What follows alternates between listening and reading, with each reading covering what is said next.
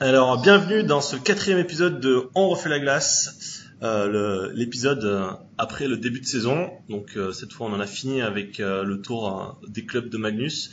Donc on s'attaque bah, au dur, aux quatre matchs qui viennent d'avoir lieu. Donc ce soir, pour nous accompagner, nous avons deux amis noirs, parce que vous allez le voir, on va parler d'Amiens en particulier et de notre club. Donc honneur aux femmes, Sophie est là pour nous accompagner ce soir. Salut Sophie. Salut. Et elle est accompagnée de Sylvain. Salut Sylvain. Salut. Donc, euh, comme on vous l'a dit, ce soir, on va faire un petit débrief des, quatre premières journées de championnat qui ont, qui ont eu lieu. Et on reviendra en particulier sur le début de saison euh, de Gap et Amiens qu'on trouve euh, un peu insuffisant. Donc voilà. Et évidemment, ce soir, pour vous accompagner, Mathieu, comme tous les soirs, tous les épisodes. T'as failli m'oublier, mais je suis bien là, je suis bien là. Bonsoir à tous. Le meilleur pour la fin. Donc euh, on rentre tout de suite dans le dur. On va attaquer par, euh, on va faire un, selon le classement euh, de ce jeudi 27 septembre 2018. Donc aujourd'hui c'est Grenoble qui est en tête, bon avec un match en avance. Donc Grenoble qui est à 5 victoires dont une en prolongation. C'est pas mal. Qu'est-ce que tu en penses Mathieu? Bah il y a pas grand chose à dire pour l'instant. Ils ont eu un calendrier plutôt facile. Il laisse juste un point échappé en route sur le tout premier match de la saison qu'ils auraient mérité de gagner peut-être un peu plus largement. Bon, pour l'instant, il n'y a pas grand-chose à dire. Le seul match qui aurait pu être test contre euh, contre Angers, il se retrouve très rapidement devant euh, largement, donc au final, ça n'a pas été vraiment un test. Euh, je pense qu'on en verra, on y verra déjà plus clair dès demain soir, puisque puisqu'il se déplace du côté d'Amiens.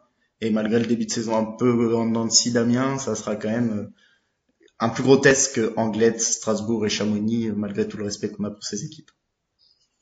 Grenoble qui a 30 buts marqués en 5 matchs, donc 2 fessés contre euh, Angers et contre euh, Strasbourg. Strasbourg. Bon, on s'y attendait. Euh, Grenoble va faire mal cette année offensivement. Sophie, Sylvain, vous avez quelque chose à rajouter ou on passe directement sur Rouen? Non, je pense que tu as bien résumé le début de saison de Grenoble, après on peut passer sur Rouen. Oui, voilà. De toute façon, Grenoble, à part dire qu'ils ont une super grosse offensive et qu'ils vont éclater pas mal de monde cette année, on a fait le tour. on peut quand même noter deux trucs en particulier. Euh, déjà que le meilleur joueur à l'heure actuelle de Grenoble, c'est pas forcément celui qu'on attendait. On n'attendait pas de voir Maxime Legault à 10 points avec seulement 3 matchs joués. Donc c'est pour montrer à quel point la menace, ça peut venir de partout. Et deuxième truc, c'est la solidité défensive. On avait vu à l'intersaison qu'ils avaient misé sur une défense plus solide et moins flambeuse. Bah là, c'est vraiment. On parle toujours de Grenoble, non? Pardon? On parle toujours de Grenoble? Oui. D'accord. Pourquoi tu es pas d'accord avec euh, la solidité euh, Sur la défensive, non, pas trop. défensive, non. ok. Bah, euh... Ils ont une défensive qui est moins bonne que l'an dernier, oui. Bah, dans la relance du jeu, je suis plutôt d'accord avec toi, mais je trouve que défensivement, bah après c'est toujours pareil, ils ont pas eu de gros gros tests pour l'instant et il va falloir attendre un peu pour voir. Et je trouve qu'ils accordent un peu moins de chances de marquer que l'an passé, euh, de grosses chances à l'équipe adverse. Et si Aubrac n'avait pas eu un gros trou, un gros trou au premier match face à Chamonix, je pense que cette équipe, elle serait, elle aurait encaissé très peu de buts au final. Il faut vérifier, il faut bien surveiller Orac parce qu'il a moins de 90% d'arrêt. Ouais, Orac c'est compliqué. Hein. Bon, Valo a joué la plupart des matchs pour l'instant. Hmm. Deux autres points avant de passer à Rouen. Euh, Christophe Tartari qui est devenu le joueur de Grenoble avec le plus de matchs joués au club, avec plus de 400 matchs. Et euh, la nouvelle blessure de Teddy Trabichet qui est blessé à l'épaule donc la saison galère de, de Teddy, euh, de capitaine Teddy euh, continue. Voilà. On passe à Rouen. Si... Très mauvais point pour euh, Teddy quand même. ouais, ça va être compliqué de, de se. Enfin, il a déjà eu beaucoup de temps à se remettre de, de ses blessures de l'an dernier. Et il revenait fort, ça le coupe dans sa dans sa dans son retour. Hein. Physiquement et peut-être mentalement, ça va être compliqué pour lui, je sais pas. Peut-être plus mentalement que physiquement. Ouais, il a passé 30 ans, donc euh, ça va être compliqué de, de revenir. En tout cas, on lui souhaite un bon rétablissement. Et d'un point de vue de l'équipe, on va. Tout à fait. D'un point de vue de l'équipe, on va attendre de voir ce que va faire Grenoble parce que ça m'étonnerait pas qu'ils aillent chercher quelqu'un. Ils ont pas l'air de vouloir faire ultra confiance au jeune Lucien Ono pour l'instant. Ils ont même replacé Bellac en défense sur un des matchs. C'est pas un signe de grande confiance pour Ono, donc euh, on va voir ce qu'ils vont faire. À voir s'ils en ont besoin aussi. euh. Et un défenseur de Bordeaux qui doit partir prochainement. non, Dieu de Fauvel a signé ailleurs, donc euh, je crois qu'il y en a plus. là. Bon, euh, Rouen, 4 matchs joués, 4 victoires, 100% de points pris, 5 euh, buts encaissés, donc c'est solide derrière. 13 buts marqués, c'est dans la moyenne derrière Nice, mais voilà, pareil, Rouen, on s'y attendait, ça fait le job. Mathieu? Ouais, bah ouais, c'est ça. Ils ont effectivement hein, la CHL, ça les aide pas en ce début de championnat. hein. Ils ont des matchs qu'ils arrachent un peu, qu'ils arrachent un peu euh, parfois. Euh, la défense, as dit, elle prend pas beaucoup de buts. C'est surtout grâce à Pintarik. Pintarik, il a des stats euh, fabuleuses et parce qu'il joue d'une manière fabuleuse. Et c'est lui qui tient cette défense qui, au final, euh, je m'attendais à avoir une défense plus solide, au contraire du côté de Rouen, même si elle reste ultra solide et que c'est certainement la meilleure défense du championnat. J'ai été, n'y a pas de doute? j'ai été étonné par certaines phases de jeu où je trouvais qu'il laissait assez facilement l'adversaire rentrer et tout. Mais c'était des phases de jeu assez isolées. Et puis, il faut pas oublier qu'ils sont encore dans l'objectif CHL. Donc, euh, ils ont un début de saison qui est difficile, je pense, sur le plan euh, psychologique. Un début de saison de Ligue Magnus. Et puis calendrier pas si facile que ça pour, euh, Ah non, pour ça, Rouen. Ils ont attaqué par Gap euh, dès le début. Ensuite Derby avec Amiens, puis Lyon qui est revenu. Et Nice qui est l'équipe en forme euh, de ce début de championnat, on, en- on y reviendra. Bon, c'est costaud pour l'instant, à voir si, si demain contre Angers. Vous avez tous les deux vu jouer Rouen. Vous en pensez quoi, vous, euh, Sophie Oui, c'est pas, je les ai pas trouvés impressionnants au début, mais par contre, c'est Rouen. C'est à la fin Rouen gagne, et ils sont réalistes et c'est propre. Mais je pense qu'ils sont meilleurs défensivement que Grenoble. Et c'est là-dessus que le championnat va se jouer. On peut déjà parler. Parce qu'après, ils ont eu un début. Nous, pour les avoir rencontrés en demi-finale l'année dernière, euh, Deschamps et Aléardi étaient totalement transparents contre Amiens. C'est- Alors que- par rapport aux playoffs. Par rapport aux playoffs, c'était les deux joueurs, euh, les deux top scoreurs. Euh, là, ils, ils ont été, ils ont été complètement euh, transparents. Par contre, euh, une défense euh, très sérieuse et un gardien très bon. Ouais, pour revenir sur Ah oui. Rouen, en plus, vous dites qu'ils sont pas impressionnants ce début d'année. En plus de ce que j'ai vu, leur meilleur match c'est certainement contre Amiens. Donc, euh, On n'a pas dit pas impressionnant. Pas impressionnant. ouais. C'est que On a Ouais, dit ouais, je suis ils sont on les voyait moins que non, en fin La- de saison dernière. La- L'année dernière, ils étaient peut-être, on va dire, plus spectaculaires. Après, en fin de saison, on les a vus aussi avec euh, Deschamps, Alerdi euh, et tout. Après, on voit des Gutig, des Ritz qui sont euh, très bons. C'est une équipe qui est euh, très bonne. Ils ont eu des recrues euh, très performantes. Après, euh, c'est costaud. On s'est cassé les dents dessus. Après, nous, on était en train de, de huiler un peu notre jeu et résultat, euh, c'est Rouen, quoi. Ah, nous, on a l'habitude de dire euh, à Amiens, c'est Rouen. Ça veut tout dire. Ouais, il y y a un petit rodage quand même au sens début d'année. Hein. Il sait pas trop. euh, il a cassé sa ligne Gutig, euh, Aléardi Deschamps. Il sait pas trop comment refaire marcher Aléardi qui, bah, qui est à trois points en ce début d'année. Euh, on pouvait l'imaginer déjà plus haut à ce moment-là. C'est sûr que le calendrier est pas facile, mais on sent qu'il tâtonne un peu. Il sait pas trop où mettre Covisto, Caron et Miki et Miklik qui sont arrivés. Donc euh, certes, c'est pas un début de saison tonitruant comme on pouvait s'y attendre de la part de Rouen, mais ils ont pris euh, 12 points sur 12 possibles. Si on oublie le match en avance de Grenoble euh, et qu'on ramène ça au nombre de points pris par match, ils sont en tête du championnat. Donc euh, même sans être impressionnant, euh, comme tu dis, ça reste Rouen et, Ah oui, et ça reste certainement les favoris du championnat à l'heure actuelle. Et 12, 12 points sur 12 avec de blanchissage. Mais, mais avec un petit peu de mal défensivement contre les équipes qui vont très vite. Et d'ailleurs, bah, je pense que la transition est plutôt pas mal. Voilà, euh, on va parler de la troisième équipe au championnat, l'équipe qui va faire plaisir à Mathieu, l'équipe un peu surprise, sauf si vous avez écouté euh, les épisodes de On refait la glace. Donc euh, Nice, trois victoires, une défaite, 9 points, 16 buts marqués, 10 encaissés. On s'entendait peut-être pas un début aussi costaud de Nice, surtout euh, qu'ils n'ont pas eu un calendrier super facile. Bah, les deux premiers matchs étaient plutôt faciles puisque de mémoire ils ont joué Chamonix puis Strasbourg. Ils ont fait le job contre les deux qu'ils ont pour Strasbourg contre Strasbourg ils ont largement dominé. Contre Chamonix ils ont rapidement mené au score et donc ils sont peut-être un peu relâchés. En tout cas ils ont moins dominé la fin de match. Et après, contre Amiens et Rouen, euh, je me rappelle dans la première dans l'émission où je me suis un peu enflammé sur Nice, j'avais dit que Amiens, Rouen et Bordeaux, c'est les équipes qui ne devraient pas avoir de problème contre Nice. Que Nice pouvait poser des problèmes à tout le monde sauf ces trois équipes-là. Et au final, même à Amiens et Rouen, ils ont réussi à poser des problèmes. Euh, même dans des défensives qui sont réputées compactes, même si on verra qu'Amiens, c'est peut-être pas forcément le cas en ce début de saison. En tout cas, même face à la défensive compacte de Rouen, ils ont réussi à trouver des espaces tout le long du match c'est Thibaut qui, euh, qui traquait le match pour euh, Magnus Corsi. M'a dit que euh, Nice ils ont eu 7 chances de marquer depuis depuis la zone vraiment proche du gardien. 7 chances à 55 c'est un chiffre qu'on atteint presque jamais en ce début de saison. C'est la meilleure équipe à ce chapitre-là hein. dans tous les cas c'est celle qui arrive le plus à tirer depuis tout proche du gardien. Donc voilà c'est une équipe qui grâce à sa vitesse et grâce à sa patience en zone offensive le nombre de fois où il pourrait prendre des tirs et il préfère faire une ou deux passes de plus ça leur amène à avoir beaucoup, beaucoup de belles chances de marquer. Et, et ouais, c'est une équipe sympa à avoir joué comme, euh, comme on s'y attendait un petit peu. Ça va vite, il y a de super attaquants. Et attention quand même à la défense qui, face aux grosses équipes, laisse beaucoup, beaucoup, beaucoup de tirs à l'adversaire, beaucoup de situations dangereuses. Et heureusement, ils peuvent compter pour l'instant sur un Moustukov qui est très en forme.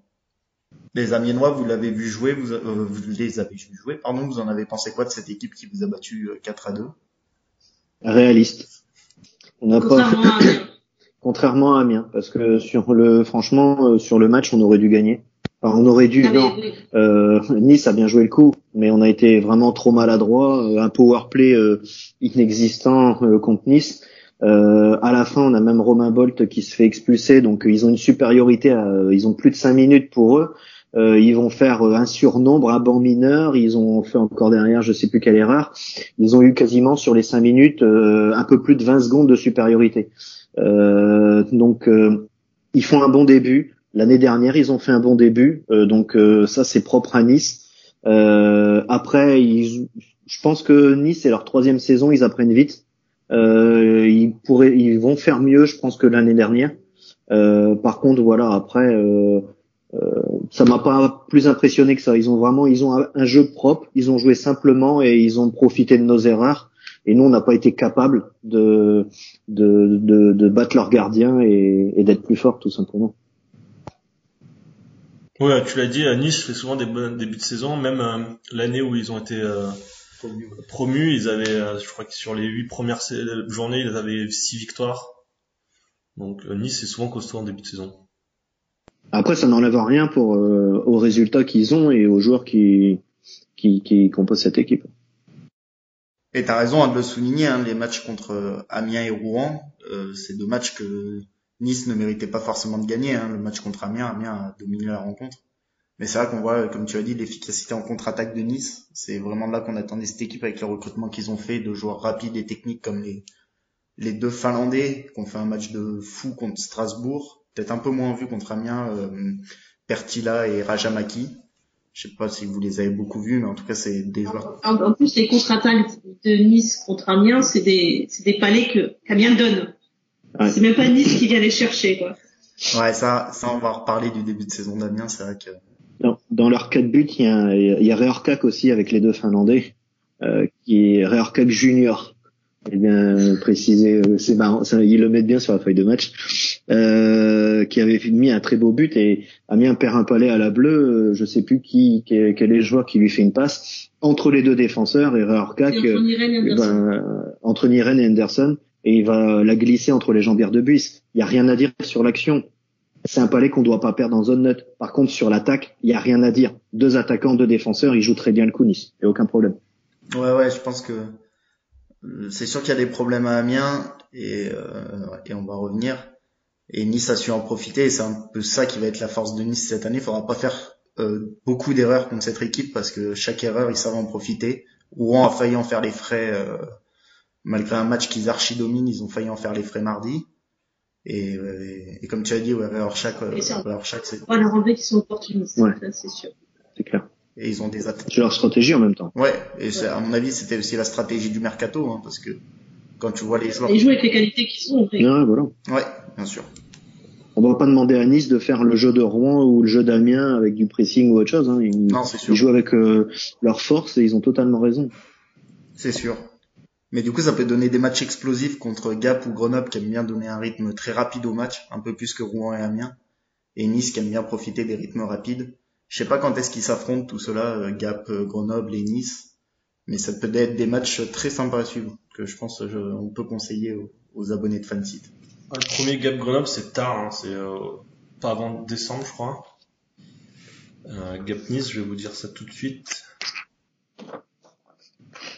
Gap Nice, euh, ils vont s'affronter à la huitième journée, le 9 octobre. Ouais. 9 octobre, Gap Nice. Je pense que c'est un match que vous pouvez noter dans notre agenda parce que le Gap euh, qu'on reparlera après, c'est pareil, ça joue à 8000 à l'heure.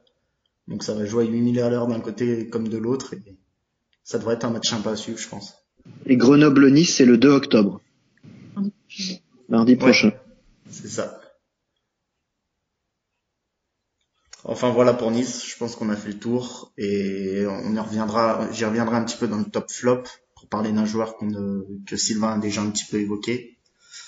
Et on passe du coup à la prochaine équipe. On passe à Angers. 6 points sur 12 euh, possibles, 2 victoires, 2 défaites. Euh, 11 buts marqués, 18 encaissés. Euh, bon, euh, sur les 18, il y en a eu 10 de Grenoble.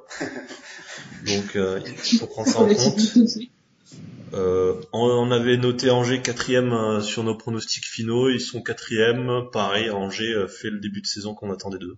Ouais, ils avaient un calendrier très compliqué, mais c'est pas vraiment un début de saison rassurant, j'ai trouvé, sur les matchs que j'ai vus. Euh, dans notre présentation, on avait loué le fait que on trouvait l'attaque un peu plus profonde que les autres années. Au final, dès le deuxième match, il a fait le coach a fait jouer Clément Masson sur deux trios différents. Donc ça montre que finalement la profondeur elle est peut-être pas tant là que ça pour, pour être obligé de faire jouer un attaquant sur deux trios. Euh, la défense, elle est pas vraiment plus solide que l'an passé. Euh, on l'a vu contre contre Grenoble. Il y a des actions où ils regardent les Grenoblois jouer, euh, littéralement. Et et ça prend, euh, ouais. Je sais pas, je suis pas encore convaincu par cette équipe d'Angers. Après, c'est vrai qu'il y avait un calendrier très compliqué sur ce début de saison pour Angers. On rappelle, Angers, ils ont affronté Grenoble dès le départ. Ensuite, ils sont allés à Bordeaux, ils ont reçu Gap et ils sont allés à Lyon. Donc, euh, quatre équipes costauds euh, dès le début. Une victoire contre euh, à Bordeaux euh, que Mathieu, tu as dû traquer, Euh, non, non c'était Thibaut. Mais je suis allé voir les stats parce que ça m'a marqué ce matin quand j'y suis allé les voir.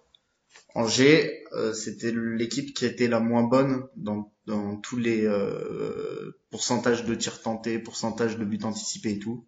Et après le match contre Lyon, finalement c'est remonté parce qu'Angers a dominé le match contre Lyon. Donc peut-être ça va lancer leur euh, saison ce match contre Lyon malgré la défaite. C'était un peu mieux. Faudra voir, faudra voir. Euh, Angers et Lyon, c'est deux équipes. je crois qu'on va parler de Lyon très rapidement si on suit le classement. Angers et Lyon, c'est deux équipes pour l'instant qui sont euh, un coup oui, un coup non, et qui manquent un petit peu de régularité. Comme Angers les dernières saisons. Ouais, c'est ça, exactement. En fait, j'ai rien contre Angers, mais ça fait plusieurs saisons que ça fait pas très rêver. En fait, il y a pas trop de.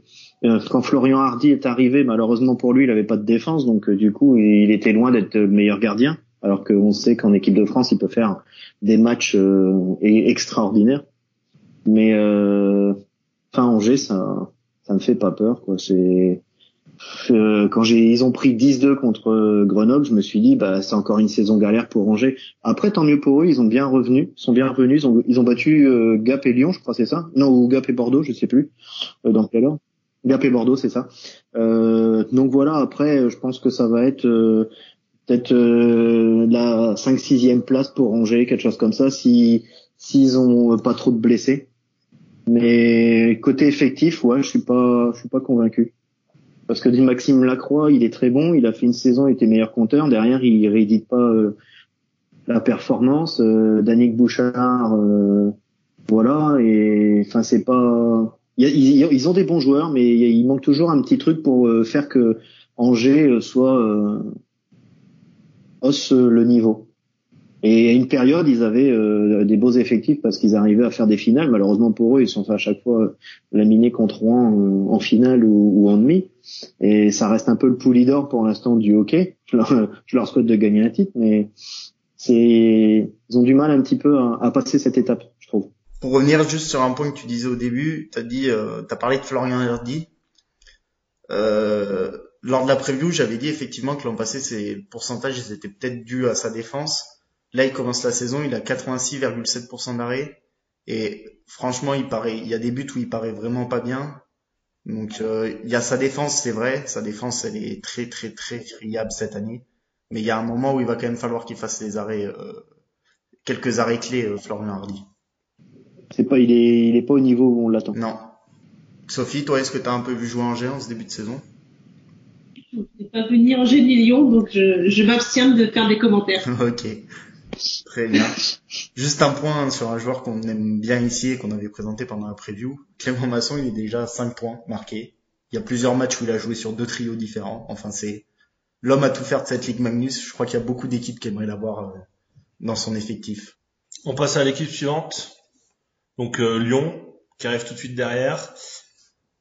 Une victoire, une victoire en prolongation, deux défaites, 8 buts inscrits, 11 buts euh, encaissés, 5 points. Et eux aussi, hein, ils ont commencé la saison avec un calendrier, je crois, très difficile. Euh, il me semble qu'il y avait du Gap, il y avait du Rouen, c'est sûr. Il y avait Angers, comme on l'a dit, et, et Bordeaux. Donc voilà, donc euh, c'est à peu près les mêmes qu'Angers d'ailleurs. Ils ont à peu près fait les mêmes équipes face à eux. Donc euh, eux aussi, il va falloir attendre un petit peu de voir euh, comment la saison va se dérouler. Eux aussi, il y a des joueurs qui interrogent après ce début de saison. Il y a une ligne qui fonctionne très bien, ça ne nous surprend pas, c'est celle de euh, celle de Correa et Mikelic. Et derrière, c'est un coup oui, un coup non. Euh, la, la ligne composée de Didio Balsamo, euh, et je sais plus qui est à droite, ça doit être Podzins. Euh, ces trois-là ensemble, ah, c'est un match oui, un match non. Contre Rouen, ils font un plutôt bon match, mais contre euh, contre Gap, ils se font manger tout cru. Donc euh, voilà, va falloir un peu plus de régularité euh, de tout le monde en fait, de tout le monde derrière une première ligne qui marche fort et une première ligne qui en plus maintenant est épaulée par une paire de défense qui est vraiment belle, la paire euh, Tyler Ferry Vincent Yorka qui fait vraiment un travail euh, un très beau travail derrière. Est-ce que vous les avez jouer vous les euh, les Amiénois Du tout. Du tout. Du tout. Du tout. Après, juste sur le papier, euh, j'attends de voir si ça se confirme Lyon parce qu'ils ont quand même perdu leurs euh, quelques pièces maîtresses de l'année dernière, Kerling euh, et autres. Donc voir un petit peu si les, les recrues remplacent, mais je les ai pas du tout vu jouer. Ouais, pour l'instant, ça, ça, ça revient à ce qu'on disait. Pour l'instant, ça, ça remplace pas dans la régularité les euh, Labrec et les Gerling et les Takash euh, qui sont partis. C'est sûr, pour l'instant, on n'est pas sur le même ça. niveau, quoi. Ou en tout cas, pas sur, euh, pas sur les quatre matchs qu'il y a eu. Il y a des fois des bribes où on voit le potentiel d'Andrés, où on voit le, le, le, le, le talent euh, défensif et offensif de Didio Balsamo ou, euh, ou Podzins ou d'autres, mais c'est pas sur la, pas sur la durée. Mathieu, toi, tu les as vu jouer contre Gap, je crois, euh, cette équipe. Euh, ouais, je les ai vus contre Gap. Euh, ils ont, on peut dire que globalement, ils ont un peu dominé la, la rencontre. Il y a juste euh, la ligne d'éléton de, de Gap qui, qui était sortie du lot. Euh, après, Gap a fait un énorme cadeau en prolongation à Lyon en ne défendant pas sur sur le buteur en prolongation qui était euh, Podzin, je crois. Donc, euh, mais Lyon pour l'instant, à Gap c'était solide. Euh, j'ai pas vu les autres matchs, donc je pourrais pas vous dire, mais en tout cas à Lyon, à Gap c'était c'était solide. Après, euh, euh, c'est toujours comme ça quand Lyon vient jouer à Gap, euh, c'est toujours une équipe qui est difficile à jouer. Et en général, c'est toujours un, un match un peu pourri, il faut le dire. Et en général, c'est toujours Lyon qui gagne Gap, donc euh, j'ai pas été étonné.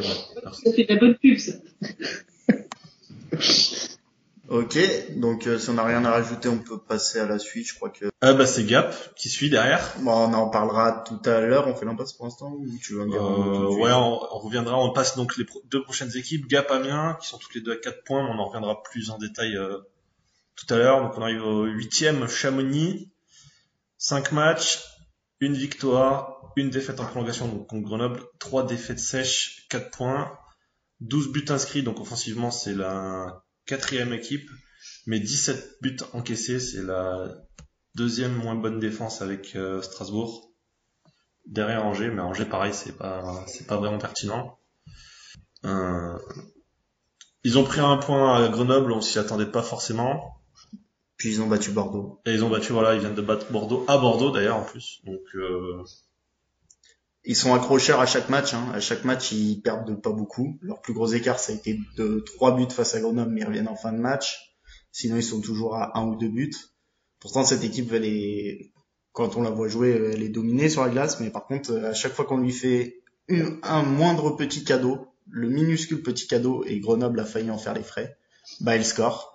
Et Bordeaux en a fait les frais, justement. C'est, c'est une équipe qui convertit énormément de ses tirs. Si on prend le pourcentage de tirs rentrés, elle est dans le haut du classement et elle côtoie les, euh, elle est devant des équipes comme euh, Lyon, Gap, Amiens, Angers, ou, euh, voilà, c'est tout pour les grosses équipes, ou Mulhouse ou Anglette. Enfin, elle est devant un paquet de monde à ce chapitre. En plus, leur gardien fait un vrai bon début de saison, Richard Sabol. Il a volé quelques matchs, notamment, euh, notamment celui à Bordeaux. Il a fait un gros gros match à Bordeaux. Donc euh, pour l'instant, Chamonix ça tient. Après, il faudra faire attention à ce que la réussite elle tombe pas du mauvais côté un jour parce que euh, mettre tous les cadeaux que les adversaires donnent, ça peut marcher un temps. Si ça marche sur toute la saison, ce sera bravo pour eux, mais c'est pas dit qu'ils y arrivent tout le long. Et puis là, il y a un sacré calendrier qui arrive euh, dans les prochains jours avec Gap et Lyon notamment. Vous avez d'autres choses à rajouter, les Amiens Je les avais pas encore vus jouer, mais Non plus. non, on les a pas, on, l'a- on les a pas vus jouer. Bon, après, on connaît euh, pas mal de joueurs de l'équipe parce qu'il y a Aiki Laime euh, qui qui a recruté euh, ancien amiénois parce qu'entre Fauchon, Casarine, Coulot, je, je sais plus s'il y en a un quatrième. Donc il a repris des, des JFL, il en avait besoin et des JFL qu'il connaît. Après, on en parlait avec Sophie. Euh, Fauchon a marqué un but au dernier match sur une assise de Casarine. Enfin, ça fait bien longtemps qu'on n'a pas vu ça sur une feuille de match à Amiénois. Euh, donc euh, tant mieux et c'est bien pour c'est bien pour eux. Et je pense que Aiki il peut faire du bon boulot. Après effectivement, on parle de tu parlais de réussite, tu parlais de d'occasion, etc. Ça c'est encore autre chose. Mais euh, là, Aiki, euh, il est là depuis le début de la saison. Il n'a pas récupéré l'effectif l'année dernière euh, euh, après trois autres entraîneurs, euh, un effectif qu'il n'avait pas fait, etc. Donc Aiki, euh, pour l'avoir côtoyé à Amiens, on sait qu'il fait du bon boulot. Après, il fait avec le budget et les armes qu'il a aussi. Avec les moyens du bord. Avec les moyens du bord. Il y, a que quatre journées de jouer. Voilà. Donc c'est pas, il y a, pas de quoi tirer des enseignements définitifs. Non, non, non, c'est clair. euh, C'est encore très tôt dans la saison. Juste pour rebondir sur euh, les joueurs euh, amiénois que tu as cités, pour euh, avoir vu jouer plusieurs fois Chamonix et pour en avoir discuté avec euh, avec Thibaut de Magnus Corsi, on a tous les deux été impressionnés par le niveau de Fabien Casarine. On s'est même demandé euh, ce qui lui était arrivé ces deux dernières saisons pour euh, pour être autant en difficulté d'un coup ressuscité comme ça. C'est lui qui, quand il est sur la glace, c'est lui qui dirige le jeu. Il a la rondelle dans la crosse et c'est lui qui dicte le rythme. Et c'est pas pour rien qu'il se retrouve avec trois points après deux après cinq matchs. Ben, s'il s'il écoute, euh, je veux pas être méchant avec lui, mais euh, franchement, on a eu Casarine qui a été élu meilleur espoir du championnat français, je ne sais plus en quelle année, 2015 je crois, euh, à Amiens. très bon espoir, très bon joueur, un peu euh, comme Matima euh, l'année dernière. Sauf qu'à un moment donné, après, c'était le fantôme. Le fantôme de lui-même. Donc s'il retrouve son niveau avec Aiki, eh ben ça va faire un très très bon joueur et dans ce cadre-là, ça ne m'étonne pas qu'il ait 5 points déjà. Euh, par contre, il a fait deux saisons, dont même une à Lyon, etc. Il était totalement transparent. Je sais pas ce qui s'est passé, je, je le connais pas, euh, je le côtoie pas, mais voilà, il, son, son niveau, euh, il est il est autre et t'es pas élu meilleur espoir comme ça par euh, par erreur. Est-ce que tu penses que ça peut être l'année de la maturité pour lui, entre guillemets? Oh, je pense que c'est trop tôt pour le dire. Quand tu fais deux saisons blanches, arriver là, euh, est-ce que c'est de la réussite d'avoir cinq points et tout? Je pense qu'à mi-saison, on pourra voir euh, si c'est la maturité ou pas. Mhm. Et ben on suivra ça. Ça va être euh, une- un des joueurs intéressants à suivre. Je trouve qu'il y en a beaucoup des jeunes Français euh, qui performent fort en ce début d'année. Je sais pas ce que vous en pensez. hein. Si vous avez le même sentiment. Des jeunes Français, euh, je pense, bah, on va en reparler à Gap, euh, à Gap, Théo Sarlièvre. Euh, à Strasbourg, il y en a pas mal aussi qui sont sympas. À Nice, il y a Aurélien Doré qui fait, et Peter Reorschach qui font des gros débuts de saison. Je trouve qu'il y a pas mal de joueurs français qui réussissent fort en ce début d'année. Pour les Niçois, oui, effectivement, Doré nous a mis deux points. Une belle, une belle, une belle passe et un beau but. Et effectivement, il tient, il tient la route euh, derrière. C'est un défenseur, hein, je me trompe pas. Euh, après, Reorca, il est bon aussi. Et après, euh, effectivement, le, le gars pensé, je connais deux noms, mais j'ai pas vu jouer, donc je pourrais rien pas te dire. Après, sur euh, d'autres, on va tomber sur euh, ceux qu'on que- qu'on a côtoyés déjà la saison passée, donc euh, là-dessus, il faut il faut quelques matchs pour voir un petit peu, euh, voir des matchs et voir les résultats. Après, j'ai raté un épisode où un chat est français. Pardon? Et peut-être euh, Franco quelque chose. Oh, Ah, tu n'as pas écouté euh, On relève la glace parce qu'on nous a précisé que Reorchak était euh, tchèque, ou, mais il est considéré comme euh, JFL. Ouais, d'accord, parce que je parlais des joueurs Ah ouais, non, non, il, il est pas, il est pas du tout Ah, il est considéré pas comme né en France, JFL. Il est considéré comme euh, comme JFL. Je confonds avec un autre alors. Je dois confondre avec Vrynink. C'est Vrynink qui est 100% français Yannick est français. Ah, est français. Je confonds les deux. Autant pour moi, je m'excuse. Mais Reorchak est quand même compté comme JFL. Ouais, mais oui, d'accord. il est pas vraiment français, je- c'est une erreur de ma part. Après, oui, il y a, il y a deux choses différentes. hein. Euh, je crois que JFL, il faut que tu sois formé euh, euh, dans, je sais plus que tu es passé combien de saisons euh, formé dans un club français et tout, Euh, mais tu peux être d'origine euh, étrangère. hein. Il y a le fils à Sutor qui est dans le coin aussi Ouais. au niveau de Nice. Ça m'étonnerait pas qu'il soit Il est- JFL aussi. Il est hein. JFL euh, Hum. je te confirme.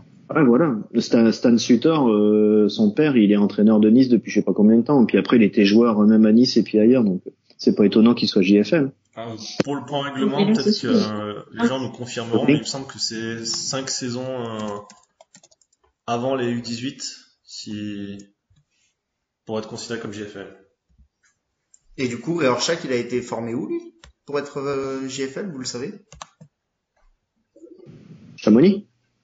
Reorchak, ouais, il est considéré jusqu'à pro, enfin sur euh, Elite Prospect, il est il est indiqué Proprad à partir de ses Ouais, il- Mais- ouais, c'est bizarre. C'est étonnant. Mais voilà, si quelqu'un est un spécialiste de Reorchak, savoir comment ça se fait que Qu'il est JFL. Parce qu'il est arrivé, selon Elite Prospect, il serait arrivé en France en 2016. donc à 21 ans.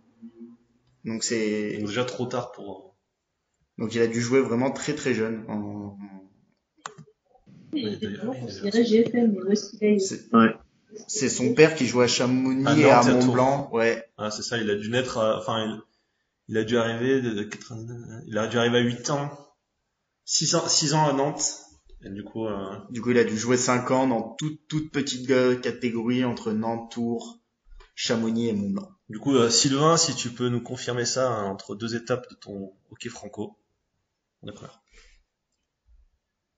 C'est l'autre Sylvain, on précise. Oui, oui. Sylvain Thaïlandais. Ouais, l'autre Sylvain, non, non, je sais. Allez, à la suite. Euh, on passe euh, à une autre équipe qui a 4 points. Et un gros, gros paquet à 4 points. Mulhouse. Donc euh, pareil que, que Chamonix. Une victoire, une défaite en prolongation et deux défaites sèches. 8 buts marqués, 14 buts encaissés. Euh, Mulhouse qui avait pas un début de saison euh, Si compliqué. Voilà, ouais. Et c'est dommage parce que ces matchs-là, la plupart, soit ils les dominent.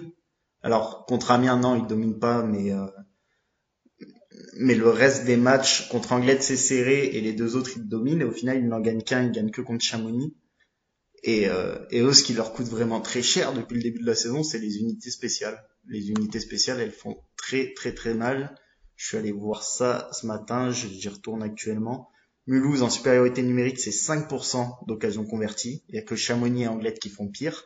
Et par contre, c'est que euh, 66% des infériorités numériques qui sont tuées. Et là, il y a que Angers. Angers qui fait pire, et c'est certainement à cause du match contre Grenoble. Vous venez de les voir jouer contre Amiens, et il me semble qu'encore une fois, c'est l'infériorité numérique qui coûte très cher aux Mulhousiens. Et Ah bah. buts, ils ont, ils encaissent 4 buts en infériorité? 4 buts sur 5 en infériorité. Euh, premier tiers, 3 supériorités amiénoises, 3 buts. Du 100% Moi, je dans le pense que premier tu as tiers. résumé le début de Ça saison fait mal. en une phrase. Voilà. Et c'est dommage parce que du, du coup, ils perdent Ah. les points là où ils pouvaient en prendre, hein, parce que les matchs contre Chamonix et Anglette, c'est là qu'il faut prendre les points quand on vise les playoffs, comme je pense euh, Mulhouse vise. Et oui. Donc, euh, Je pense que contre, contre Amiens, ils ont surtout pris un point qui, Euh, J'attends de voir aussi le Zolmanis qui met euh, un triplé, qui bon, il loupe son tir au but, mais il met un triplé et je ne connais pas du tout ce joueur-là, donc euh, si c'est d'après ce que j'ai lu un peu sur internet, euh, euh, ils ont presque cru que c'était lui qui allait euh, donner la victoire. Euh, à, à, suivre dans la saison si c'est pas euh, l'un des joueurs qui va porter un peu l'équipe de Mulhouse ou la réveiller quand il faudra la réveiller. De mémoire, il me semble qu'il avait fait un gros match en préparation aussi où il avait mis un quadruplé ou un quintuplé contre une équipe de Magnus, je sais plus laquelle. Donc ouais, effectivement, c'est un espoir de ce début de saison. Maintenant, on en a vu beaucoup des joueurs commencer très fort la saison et s'éteindre petit à petit. Donc on va, on va attendre un peu. Ouais. Mais effectivement, c'est une équipe qui a du talent, qui est intéressante, mais qui perd des points en route pour l'instant. On retient le 5 supplé. Le quintuplé, pardon. Voilà. coupé, c'est pas grave. oui, c'est vrai. Il est tard, évidemment. Pas dire ça. Toi, Sophie, t'en as pensé quoi en les voyant jouer euh Et justement, comme je te disais, je pense qu'ils doivent être chanceux, s'estimer chanceux, de repartir avec un point. Parce que si Amiens avait fait son match euh, au complet, comme ils ont fait le premier tiers, il y avait même pas photo à l'arrivée. Donc, là, t'as fait la même phrase que Nice, sauf qu'au bout, t'as dit qu'ils n'ont pas été réalistes. Donc, la différence entre Mulhouse et Nice, c'est qu'il y en a un qui sait profiter des erreurs et pas l'autre. Voilà. Ok. Ils ont recruté un bon défenseur Mulhouse, Ouais. International, je crois. un international. Ouais. Ouais, c'est vrai qu'on peut en dire un mot. Hein. Euh, moi, si je peux dire un mot, euh, j'ai l'impression qu'on en fait tout un pataquès pour rien parce que euh, je veux pas être méchant, mais on fait beaucoup d'éloges sur lui. Mais si il signe en France, euh, c'est qu'il a peut-être pas eu de d'offre ailleurs. Donc, euh, certes, il reste un très bon défenseur, mais Et qui a plus 20 ans. déjà, voilà. 34. Bon, après, il va quand même faire du bien parce que la défense de Mulhouse était peut-être une des moins, techniquement parlant, dans le sens euh, manier la rondelle, c'était peut-être une des moins bonnes du championnat. Donc, euh, il peut faire que du bien avec Feuille là-dessus. Mais tout ça, il remonte la moyenne, mais C'est sûr. est-ce que ça va suffire? Après, s'il fait, si euh, euh, Kevin est dans son dans, dans le club avec une idée de rester dans le club toute la saison, de se montrer ou autre chose, il fera une très très bonne saison. Là-dessus, il y a aucun problème. Le tout, c'est que des fois, il veut, il se donne pas forcément pour le club français qu'il a, mais quand on regarde, euh, qu'il- il y a pas, euh, quand on regarde euh, Kevin euh, patiner, ben, il a un niveau de patinage largement au-dessus de certains, euh, un niveau de euh, une technicité pareille. Il y a, rien à dire. Il n'est pas défenseur de l'équipe de France euh, depuis X euh, X années pour rien. Par contre, après, c'est juste ce que tout le monde peut lui reprocher, c'est des fois de venir, de faire un, un début de saison avec un club français, le temps de retrouver quelque chose. Donc du coup, c'est pas forcément stable euh, pour l'équipe et pour lui. Après, je vous rejoins, s'il a pas trouvé là et qu'il galère pour trouver en Suisse, en LNB ou en Finlande, c'est qu'il a peut-être plus maintenant le niveau et qu'il faut avoir un petit peu à la baisse. Après, euh, s'il reste toute une saison, ça va faire un bien fou euh, à Mulhouse en défense. Mais après, euh, c'est comme dans, comme dans tout sport. hein. Un défenseur fera pas la défense complète. C'est clair et c'est, je pense, j'avais vu le premier match contre euh, Anglet, je l'ai vu en entier pour Magnus Corsi et il n'y avait pas encore Feuille et dans la relance du palais, c'était vraiment la catastrophe. Euh, Il n'y avait pas de... il y avait pas trois sorties de zone de suite qui étaient réussies ou alors ça, envoyait en fond de glace euh, dès que c'était possible. Donc ça me paraît compliqué de faire toute une saison sans passe précise.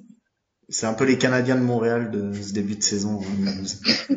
Et c'est pas forcément un compliment actuel. C'est pas un compliment. hein. Face à l'équipe numéro classée numéro 10 dans le classement, Strasbourg toujours 4 points, toujours une victoire, une défaite en prolongation et deux défaites sèches, 8 buts marqués, 17 buts encaissés avec une victoire contre Mulhouse, justement on vient d'en parler. Euh, deux fessées contre Grenoble et Nice, ça on pouvait s'y attendre, Ouais. et une défaite en prolongation contre Amiens. Ouais, en prolongation, mais Sophie et Simon vous me confirmerez, Amiens il mérite de gagner largement ce match. Oui. Ouais. Le match de Strasbourg. Le match de Strasbourg. Euh, pas le premier match. Si c'est le premier match. Ouais, c'est le premier match. J'ai pas, j'ai pas vu. Ah, ok. Sophie, tu as vu? J'ai eu un compte rendu, mais j'ai pas vu le match malheureusement. Je me rappelle pas. Ça commence bien. Bah, C'est-à-dire qu'après, pour Sophie, euh, un truc daté euh, de deux semaines, euh, ça devient trop, trop ancien. Du coup, il faut. Bon, ben, est-ce que vous avez quelque chose en particulier à dire sur Strasbourg ou... Bon courage. Alors, c'est méchant, mais Il c'est faut, un, il faut un, un bon début de, un bon début de saison si on veut. ouais parce que euh, ils reviennent, euh, ils reviennent de loin, de très très loin. Ben oui. Il Euh, devrait même pas être là, donc on peut dire que c'est pas mal. ils devraient pas être là. Ils bénéficient de, de la banqueroute d'Épinal. Euh, ils ont euh, pas beaucoup de recrutement. Enfin, je, je connais pas les joueurs qui- qu'ils ont recrutés. euh, Ça me revient pas comme ça. Ils ont perdu leur meilleur espoir, euh, Valérian Mathieu.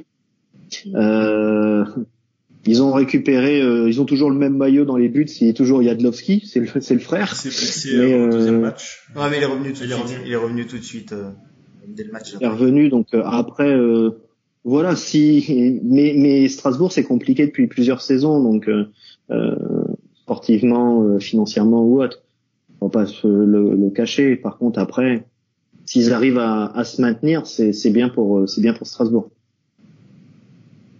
Mais par rapport à tous tous les aléas du début de saison, ils s'en sortent bien pour l'instant. Ouais, dans dans tous les indicateurs de possession qui sont utilisés sur Magnus Corsi, c'est la pire équipe de, de- derrière Anglette, euh, oui, derrière Anglette et Cham. Donc c'est pas forcément une bonne nouvelle à ce moment-là de l'année. Euh, faudra suivre. Il, point intéressant par contre, il lance, il lance pas mal de jeunes en ce début de saison. Il lance ou il continue de faire progresser pas mal de jeunes. Et notamment sur le troisième match qu'ils ont fait, alors je sais plus contre qui c'était, mais la quatrième ligne était composée de jeunes français et ils ont fait un très bon match. Donc voilà, ça a signalé aussi, c'est les équipes qui lancent des français. On va passer à la- l'avant-dernière euh, équipe du classement, classée 11e. Mulhouse, une victoire, trois défaites Anglette, sèches. Anglette, euh, Anglette. Anglette, pardon. Anglette, pardon. Euh, une victoire, trois défaites sèches, trois points, quatre, euh, cinq buts en- marqués et euh, 10 buts encaissés. Ils marquent pas. Mulhouse, qui a, euh, Anglette qui avait commencé contre un, un 4-0 contre Mulhouse qui a laissé espérer de belles choses et derrière euh, c'est la cata. Derrière, ça met pas un but. Ça, ça met euh, zéro but contre Grenoble, zéro but contre Bordeaux et un but en fin de match, euh, un peu cadeau euh, contre Gap. Une fois que le match était plié. Après, il y a le, le, le niveau de la D1 n'est pas le niveau de la Ligue Magnus. Ils ont des bons joueurs. Ils ont des joueurs qui ont connu la Magnus. Euh, par contre, euh, ils mettent pas de but contre Grenoble. Ils perdent seulement, je tiens quand même à préciser, qu'ils perdent seulement 2-0 contre Grenoble. Et Léo Bertin fait un match monstrueux parce que euh, il doit prendre cin- une cinquantaine de tirs, je crois. Euh, Grenoble a, a tiré deux fois plus qu'Anglette. Et ils prennent seulement deux buts. Et ils ont un duo de gardiens euh, très très intéressant parce que Ilonen et Bertin, c'est peut-être la clé de leur maintien euh, parce qu'ils sont en train de tourner. Bertin fait les gros matchs. Pour le moment, il a fait Grenoble et il a fait, euh, je sais plus, il a, peut-être- il a fait Bordeaux, je crois. Non, il a, il a fait qu'un match, Martin. Et euh, il a fait qu'un match. Il a fait que Euh, Grenoble. donc du coup, euh, et il, risque de, c'est un peu ce qui se faisait euh, à Amiens avec euh, Léo. Léo, il peut sortir un, un sacré match. Donc euh, c'est un peu ce qui risque de se passer euh, Anglette face à Rouen ou Anglette face à un autre gros club. Euh, et donc ils peuvent se reposer sur un beau duo de gardiens. Après, il faut retrouver l'efficacité offensive si tu veux euh, mettre des points parce que c'est beau de ne pas trop encaisser, mais il faut toujours marquer un but de plus. Ouais, un bon gardien, on peut même rajouter une bonne défense au complète, certes emmenée par ses gardiens, mais derrière les, la paire Kunal Jalbert et c'est très solide. Euh, tout ce qui est euh, Mazo, Sova, euh, Grenier, voilà, c'est Grenier que cherchait et Ponce. Euh, franchement, c'est très solide et ça va être difficile de les manœuvrer en défense. Mais après, pour l'instant, il manque l'attaque. Euh, ils ont mis la petite stat qui tue. Ils ont mis 4,5% de leurs tirs cadrés, ils les ont mis, à savoir que la moyenne de la ligue, elle est à 8,9%. Il leur faut le double de tirs pour mettre un but que la moyenne de la ligue. Et comparé à une équipe comme Grenoble qui est à 16,4, il faut 4 tirs à Anglette pour mettre euh, le même nombre de buts, pour mettre euh, ce que Grenoble met en un seul tir. Là, tu compares un. Ah oui, bah c'est sûr. Tu, mets, tu compares Grenoble et Anglette. Et compare le, le PSG à l'ASC. pareil. Non, bien sûr, mais c'était plus par rapport, ça c'était pour euh, faire du sens ça, c'est un peu, mais euh, c'est plus euh, la comparaison par rapport à la moyenne de la ligue qui est intéressante. Ils sont bien, bien en dessous de la moyenne de la ligue à ce niveau-là. Et déjà, quand ils vont réussir à, c'est impensable qu'ils restent à un tel pourcentage. Ils vont monter au moins un petit peu dans le raisonnable. Et ça, déjà, ça va leur faire du bien. Et s'ils restent solides défensivement comme ils le sont, ils peuvent, euh, ils peuvent accrocher quelques équipes. Ils seront dans les playoffs. Anglais huitième. Playoff. On annonce. Déjà, de- déjà de- demain, il va y avoir un autre test, voir si, si Anglette euh, va se réveiller de la claque infligée par Gap. euh, Ils reçoivent Lyon. Donc, euh, Ah bon. à voir. Euh, C'est samedi, ils jouent samedi. Trois points. Ils jouent samedi, c'est ça, Sophie? Ouais. Ouais. Ok. Ah oui, samedi, oui, pardon. Euh, on passe à la dernière équipe du classement, sauf si vous avez autre chose à dire sur Anglette. Non. Non. Bon. Très content de les avoir, euh, de les voir de retour euh, en Ligue Magnus. Donc on va passer à leur comparse du, du sud-ouest. Bordeaux, qui a moins 3 points, donc sachant qu'ils avaient perdu, euh, qu'ils ont été euh, pénalisés de 9 points par, par la Ligue. Donc ça veut dire 6 points pris. Voilà, il serait, euh, il serait cinquième devant Lyon, égalité avec Angers, sans, sans la pénalité. Ça fait deux victoires et deux défaites sèches, 8 buts marqués, 6 encaissés. Un calendrier assez facile, il me semble, pour Bordeaux. Euh, Enfin, assez facile. Pas non plus au point de Grenoble, mais il y avait des matchs euh, faciles. Euh, ils ont commencé par Lyon-Bordeaux, euh, qu'ils ont gagné 4-1, Bordeaux-Angers, Anglette-Bordeaux, donc le derby qu'ils ont gagné, et Bordeaux-Chamonix qu'ils ont perdu. Euh, c'est peut-être euh, le seul point vraiment noir du début de saison euh, bordelais. Bordeaux n'a pas, n'a- Bordeaux n'a pas gagné un seul match chez eux pour l'instant. Non. En effet. Et Bordeaux ne met pas de but non plus depuis le début de saison. Sur... Le score était à 0-0 pour les tirs. hein. Ouais, bah c'est une équipe qui défend bien, mais du coup quand il y a des, deux trois erreurs défensives et qui se retrouvent derrière au score, on a l'impression qu'ils savent plus comment faire pour revenir. C'est ce qui s'est passé contre Chamonix. Donc euh, Après, on revient aussi avec ce que je disais sur Strasbourg, le début de saison. On a parlé de Bordeaux, début de saison. Il y a des soucis, je reviendrai pas dessus, mais quand tu prends la tendresse, euh, t'as Kramar euh, qui vient de Gap ou Lyon, je ne sais plus. Euh, Gap. hein. Et donc du coup, euh, qu'après t'as deux joueurs qui s'en vont euh, à quelques jours, quelques semaines avant le début de saison. T'en as d'autres qui arrivent. Ah, voilà, c'est faut que ça se mette en place aussi. Il y a le, le contexte qui a pas été très très très favorable euh, à Bordeaux. non, c'est sûr. Puis le système de jeu de Boson, il est toujours particulier à assimiler. Donc euh, donc euh, pareil, va falloir attendre un peu. Mais le problème de Bordeaux, c'est que le temps cette année, ils vont pas en avoir beaucoup. Parce que les 9 points, il va falloir les rattraper très très vite, je pense, pour avoir une chance d'aller en playoff. Ils ont perdu euh, des gars comme Félix Petit qui font le jeu. Il y a euh, Nicolas Bèche derrière euh, qui était quand même euh, euh, un- une personne avec de l'expérience. Il y a Diode Fauvel, etc. Enfin voilà, pas mal de changements. Ils ont terminé la saison avec Emener et récupèrent euh, Fouquerel qui avait débuté de la saison. Donc pas mal de changements malgré tout. Et c'est pas Tanner Glass qui peut faire le jeu. On attend Non. encore de voir s'il joue. Parce que pour l'instant, on l'a pas vu. Tu veux Ah, dire c'est- qu'il est Ah, si, il transparent casse des vitres. Casse des vitres. Mais à part ça. Ouais, alors qu'il joue, euh, je sais pas si c'est le cas sur les deux derniers matchs, mais sur les deux premiers, je sais qu'il a joué sur la première ligne. C'est quand même un gâchis quand t'as le- l'effectif que t'as de faire jouer Tanner Glass sur la première ligne, je trouve. Il a zéro point en quatre matchs. Hein. Zéro point, une fiche de moins 4, seulement 4 minutes de pénalité. Bon, ouais, mais il est venu pour visiter la région. ouais, je pense bien. Et puis, puis même s'il était venu à 100%, dans tous les cas, euh, un goon de NHL, ça a beau venir de NHL, ça reste un goon. Euh, on peut citer le, le gros point positif de ce début de saison Ah oui. euh, bordelais, Clément Fouquerel qui semble euh, partir sur de très bonnes bases de retour au top niveau qu'on lui connaît. 95.8, c'est tout simplement énorme. hein. Ouais, ça m'étonnerait même qu'il arrive à tenir là-dessus, c'est presque inhumain, 95.8. L'an passé, de tête, il me semble que le meilleur, c'est Orac à 92.1. Donc 95 points limite, ça me semble énorme, mais effectivement, c'est un très très très très bon début Non, il. Il va pas tenir sur ce rythme-là, c'est pas Non, possible. il tiendra pas. Non, c'est sûr qu'il va alors, forcément redescendre, mais c'est de bon augure. hein. On va espérer que ses genoux, euh, ses actuteurs euh, tiennent le, le coup. Et si ces attaquants pouvaient enfiler l'aiguille en face, je pense que ça lui ferait du bien. Mmh, oui. Et on n'a pas encore vu le jeune Yunka hein, cette année. On va attendre de le voir aussi, c'est intéressant. Franco-espagnol, non? Oui, c'est ça, c'est celui qui vient de Grenoble, le jeune qui vient de Grenoble. Pe- peut-être, euh, peut-être demain à Strasbourg. Peut-être qu'ils vont. C'est une possibilité. Bon, je pense qu'on peut passer au... Au cœur du, de l'épisode, même si on a été. euh, Ouais, on a été assez long finalement, même beaucoup trop. Bon, on va prendre la première équipe au classement.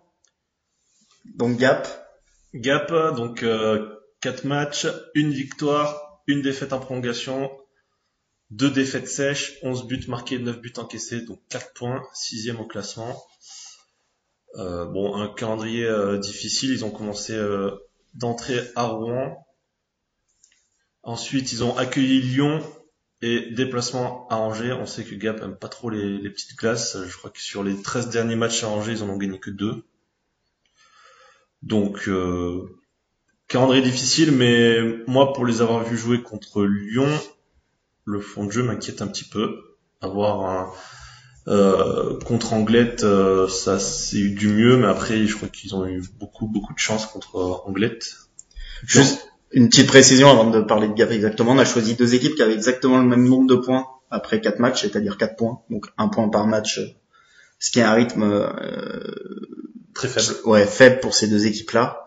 Donc c'est deux équipes qui connaissent un Un mauvais début de saison, faut le dire. C'est ça, et tous deux pour des raisons différentes, je pense. Gap parce qu'il y avait un calendrier très compliqué, et Amiens, on y reviendra.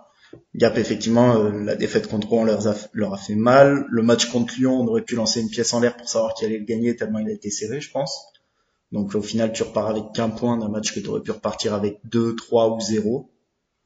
Donc euh, tu repars avec un, ça, ça te pénalise au classement, sinon, sinon tu serais dans le bon paquet. Le match à Angers a un peu raté, mais on peut l'expliquer par la petite glace. Et au final, ils ont mis une valise à Anglette.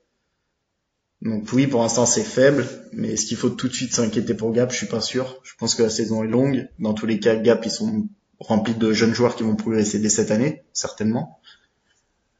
Euh, je pense qu'il faut pas s'enflammer tout de suite sur cette équipe. Qui, mais comme tu as dit, par contre, le fond de jeu, sur certains matchs, il peut questionner, euh, même sur euh, c'est un peu tout ou rien. Les jours où ils vont être en réussite, euh, ils vont mettre un 6-1, comme ça a été fait face à Anglette. Les jours où ils vont pas y arriver, où on va bien les prendre, euh, Ils vont s'en prendre 9 comme euh, à Grenoble euh, il y a deux ans. C'est possible. c'est possible. Le système de jeu de gap, il est très simple. hein. C'est si on peut faire une passe, on en fait une, sinon on envoie devant et on va forcer. Quand on est en zone offensive, euh, on tire dès qu'on peut. Puis après, on met le pressing à 4, euh, voire à 5 même sur certaines séquences. Donc euh, c'est très simple comme système de jeu. Donc quand ça marche et qu'on arrive à étouffer l'adversaire en zone offensive adverse du côté gars pensé, bah ça fait des 6-1, comme ça a fait face à Anglette, c'est vraiment ça, Anglette n'arrivait plus à sortir de leur zone.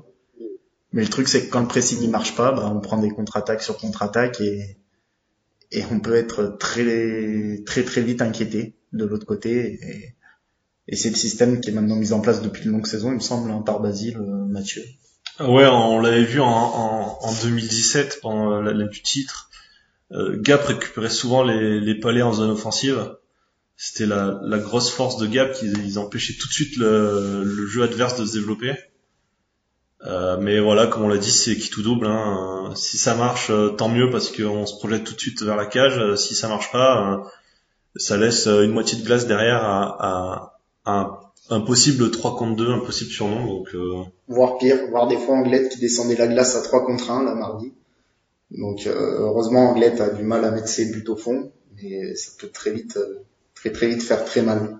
Je me, je me souviens d'un d'un moment contre Lyon où euh, il y a eu un, un 3 contre 1 euh, dans la bande avec euh, deux joueurs de, de Lyon dans la dans l'enclave. Donc euh, on va en revenir, mais Jordan Cook c'est une, une satisfaction de ce début de saison qui fait un bon début de saison, 91%. Euh, après, on peut aussi expliquer euh, Pierre Crinon qui est blessé euh, jusqu'à Noël, donc ça fait un, un gros physique euh, en défense de moins. Donc euh, défensivement, il n'y a pas beaucoup de physique à Gap, enfin À de, part Dan de Gibb. poids quoi, à part Dan Gibb. Et euh, on peut aussi euh, noter le retour de Morin Bouvet qui n'avait pas joué de la saison et qui euh, prend de plus en plus les clés du camion, si on peut le dire. Euh, moi, je vois vraiment une différence euh, entre les matchs avec Morin Bouvet et sans Morin Bouvet. Euh, les trois premiers débuts de saison, euh, les trois premiers matchs, c'était Robin Colimban qui était au centre de la deuxième ligne avec euh, Gutiérrez avec. Gutiérrez et Abramov. Euh, Abramov était- euh, Gutiérrez était un peu perdu. Je trouvais il avait du mal à il essayait de défendre, enfin il essayait de compenser aussi Colomban, même si Colomban est très intelligent, c'est son gros point fort pour l'instant. On en reparlera peut-être un peu plus tard. Mais là, le match euh, contre Anglette, euh, euh, Bouvet est revenu et Gutiérrez a marqué euh, 4 3 points, je crois. Donc euh, Ouais, Gutiérrez il était partout parce qu'il pouvait être partout justement. Morin Bouvet, euh, c'est un vrai centre qui sait tout faire, attaquer et défendre, et du coup euh, Gutiérrez pouvait se concentrer sur l'attaque. ouais, c'est ça, ça fait leur deuxième saison qu'ils jouent ensemble, ils se connaissent par cœur maintenant. euh. Il a, il a aussi offert le euh, Morin Bouvet, il a aussi offert le premier but euh, de la carrière de Théo Sarliève. Il lui a donné une page, une passe parfaite dans l'enclave. En, en, Donc c'est vraiment, euh... il lui a été enlevé. non mais c'est lui qui le met, c'est sûr. Je- Ah, oui. J'ai vu le match tout à l'heure. mais bah, c'est une erreur de flashcore parce que c'est Ah, oui. Enfin bon, tout ça pour dire que Morin Bouvet, ça change pas mal de choses. À la rigueur, la ligne qui est beaucoup plus euh, entre guillemets décevante dans ce début de saison, c'est la ligne de Cam Bates, Brown et surtout euh, Mok- Mo- Mokotchev. Euh, c'est ouais, surtout Mokamchev. Euh, il a une seule assist et encore c'est une assist que, à mon avis, euh, les arbitres l'ont donné bien généreusement parce que le palais il est touché par cinq, euh, cinq joueurs anglois entre sa touche de palais et, et le but de Jeff Brown. Euh, il a une fiche de moins 2, Jeff Brown il a moins 3, Cam il est à 0. Donc euh, c'est c'est une ligne qui prend beaucoup de buts et alors qu'on attendait beaucoup de cette ligne, on attenddait beaucoup de Mokamchev. Mokotchev. On en reviendra, moi ça sera mon, on en reviendra après. Euh, ouais, dé- déception. Après, il y a les Lettons qui compensent. Ouais, Surtout ça, Biésaïs qui, qui fait un début de saison euh, assez Énorme. fantastique. 5 points en 4 matchs. Là aussi, hein, c'est un peu une ligne comme Morin Bouvet tu disais tout à l'heure, parce que Contos, qui est euh, dans l'axe, lui, c'est un vrai centre qui sait défendre aussi, et du coup, les deux ailiers, ils pensent qu'à attaquer, et ça se voit. On voit la différence sur la glace. Euh, avec peut-être la ligne de derrière qui a moins de vrais centres, même si Cam Bates en est un en théorie, mais ça se voit moins sur la glace. Et, et c'est peut-être ça qui fait la différence aussi. On voit beaucoup Mokanchev faire, euh, je vais le mettre entre guillemets, faire les efforts défensifs parce que euh, c'est pas son fort. J'ai l'impression qu'il est très paresseux le garçon.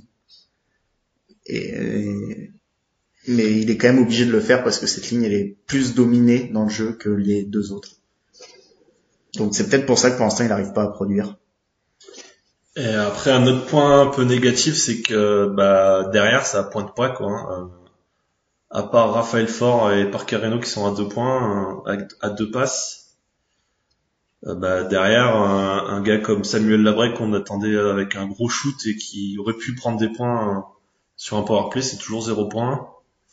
Dan Gibb qui lui apporte énormément défensivement, c'est toujours zéro point. Donc bon après hein, évidemment il y a que quatre matchs de jouer mais derrière il va falloir euh, porter un peu plus l'attaque pour que ça roule mieux. Les Amiénois, un avis sur le gap? Vous les avez pas encore vu jouer, j'imagine? On les a pas vus. Non, on, on se disait juste que vous, avez, vous oubliez un point, c'est qu'il y a eu quand même un gros turnover dans l'effectif pendant l'intersaison et que ça demande forcément du temps. Ça oui on l'avait abordé euh, dans les dans l'épisode de, préparation sur Gap. Alors on n'était pas là. Non non mais je reviens dessus où moi j'avais euh, j'avais dit que dès les débuts euh, il y avait le premier match c'était euh, c'était Gap Briançon où il y avait déjà une énorme connexion entre Jeff Brown et et, et Christophe Contos où on avait l'impression qu'ils allaient jouer ensemble toute leur vie. Bah c'est plus le cas. Ouais. Ah, après, on a quand même, euh, bah, justement, Morin Bouvet et Gutiérrez qui ont déjà joué euh, une saison et demie ensemble. Ouais, une saison. Ouais, à deux, mais pas à trois. Donc, euh, Non, mais évidemment, il faut que ça tout se mette en place, mais Ouais, ça peut prendre du temps et à mon avis, Gap peut être redoutable en fin de saison, mais ça va être un début de saison en dents de scie. Il va y avoir des matchs où il y a encore des individualités qui sont très fortes. Donc, euh, il, donc il y a des matchs où ces individualités elles vont, elles vont pouvoir faire la différence. Mais en revanche, euh, ça risque d'être en dents de scie. Oui, puis on le sait, les équipes de Luciano en général sont très fortes. euh, sur les deux derniers mois, à partir de janvier, ça fait, c'est ce qui est sa préparation physique qui est faite comme ça. Donc, euh, pour l'instant, euh, pas d'inquiétude, mais euh, attention quand même. Euh, on peut aussi parler d'une rumeur qui s'est éteinte dans l'œuf. On avait beaucoup parlé de Olivier Damalka euh, signant à Gap pour remplacer Pierre Crinon. Euh, bah, ça ne se fera pas puisqu'il a signé en Floride. Ça aurait été quand même euh, en dehors de ces frasques euh, avec les supporters euh, adverses, dans toutes les patinoires que ce soit, ça aurait été quand même beaucoup de Gap de faire signer un Olivier Damalka. hein. C'est clair. Problème de budget peut-être. C'est peut-être aussi un problème de budget, ça, on ne sait pas, mais Après, Dame Malka, enfin, c'est un statut national et international, donc du coup, ça peut se comprendre. Mais après, je, je rejoindrai euh, ce que disait Sophie, il y a eu pas mal de changements. Euh, bon, je connais pas tous les joueurs parce que l'inconvénient du début de saison pour moi avec Gap, c'est qu'il y a tellement de nouveaux joueurs que faut retenir tous les noms. Mais bon, après Luciano, on sait que euh, il a pour habitude de changer une dizaine de joueurs chaque année. Euh, par contre, mais ça c'est juste une avis comme ça, euh, juste un avis sur euh, le papier parce que je les ai pas encore vus jouer. J'ai l'impression que son recrutement cette saison est moins important que les précédentes saisons. Et donc, euh, et je peux me tromper, mais j'attends pas Gap au même niveau que les saisons précédentes. oui, c'est ce qui est globalement ressorti des, des débats de- de- de- de- des prochaines, des précédentes émissions, c'est que moi personnellement, j'ai l'impression que le recrutement, euh, c'est plutôt un recrutement sur la, durée, surtout avec les, jeunes français. C'est Il y a des jeunes Français, il a perdu des, des joueurs euh, comme Tillet qui est venu à Amiens, mais que Marius Serrer qui est parti à Angers. Enfin, des, des, des jeunes qui, qui sont quand même jeunes hein, français, mais un peu plus expérimentés. Donc euh, il y a après les Américains ou autres, je m'abstiendrai de dire quoi que ce soit, je les connais pas. Mais euh, voilà, il y a peut-être euh, justement, c'est peut-être euh, un petit changement euh, de la part de, de Basile, c'est peut-être euh, on change un petit peu, et on reconstruit sur une ou deux saisons. euh, chose qu'il ne faisait peut-être pas par rapport à Oui, voilà, ouais. Plus l'arrivée des, des Lettons et des Russes, euh, ça faisait longtemps qu'on n'a pas vu, euh, on n'avait pas vu des, des Européens de l'Est arriver dans des équipes de Luciano. Est-ce que c'était euh, dû à un, un mauvais réseau ou euh, une volonté de Luciano de faire des équipes euh, euh, franco-anglaises au niveau de, de, de la langue? Un, un mauvais réseau de la part de Luciano Basile, ça m'étonnerait. Ouais, mais justement, peut-être à une époque où Rouen et Grenoble commencent à les taper vraiment sur le marché européen, ils, ils vont chercher des joueurs que je pense d'autres clubs européens avaient envie d'avoir aussi. Euh, Est-ce que le réseau, ça suffit peut-être plus désormais? Le, Juste le réseau de Basile? Je pense qu'il y a euh, plusieurs contextes. Euh, le réseau, il doit, toujours l'avoir. Après, Basile, on sait très bien qu'il fait pas, il n'est pas dans un club où il va surenchérer. Euh, euh, je dis pas que Amiens va le faire, au contraire, on le fait pas non plus. Euh, après, il y avait une, une stratégie. Quand on regarde que Basile, euh, c'était pas cette saison, c'était la saison d'avant, il est parti, il est revenu. Euh, voilà, je pense qu'il y y a tout un contexte qui n'est pas que euh, son carnet d'adresse. Pour moi, son carnet d'adresse, c'est comme euh, carnet d'adresse quand tu avais Dave Henderson euh, entraîneur. C'est des gars qui euh, ils connaissent, il y a des joueurs qui connaissent pas, mais ils savent taper euh, sur euh, le bon scout ou autre pour euh, avoir les bonnes références. Euh, Là-dessus, je pense que après, le tout, c'est de voir un petit peu. euh, on sait très bien qu'il y a des joueurs qui veulent pas venir en France. On sait très bien qu'il y a des clubs qui n'ont pas forcément le budget ou autre chose. On sait très bien que tu peux pas miser plus sur un joueur qu'un autre, sous peine de ne pas avoir quatrième ligne, etc. Enfin, il y a pas mal de critères qui rentrent en compte. Et pour le coup, je crois que je mettrai le carnet d'adresse de, de Luciano de côté parce que je pense pas qu'il c'est lui qui a impacté. une autre chose à dire. C'est que la vie d'un hein. plus euh, statistiquement. Euh... Non, bah l'équipe de, de Gap, je regardais euh, avant le match de avant le match contre Anglette, elles étaient elle était dans les équipes en dominatrice mais en manque de réussite. Après le match d'Anglette, elles sont dans les équipes euh, euh, Gap est dans les équipes pardon, à la fois dominateur et à la fois en réussite. Donc euh, si ça continue sur ce rythme-là, ils devraient remonter au classement. Euh, non, statistiquement, il n'y a pas grand-chose à dire. Ils sont là, ils font ils font des matchs corrects pour l'instant, je pense. Et il leur a manqué pas mal de réussite, notamment contre Lyon, où ils ont eu plusieurs occasions de tuer le match à un partout, et ils l'ont pas fait. Et je pense que c'est ce match-là qui nous fait totalement changer notre vision de ce début de saison. Si Lyon perd, ça se trouve on parlerait de Lyon aujourd'hui pas de Gap.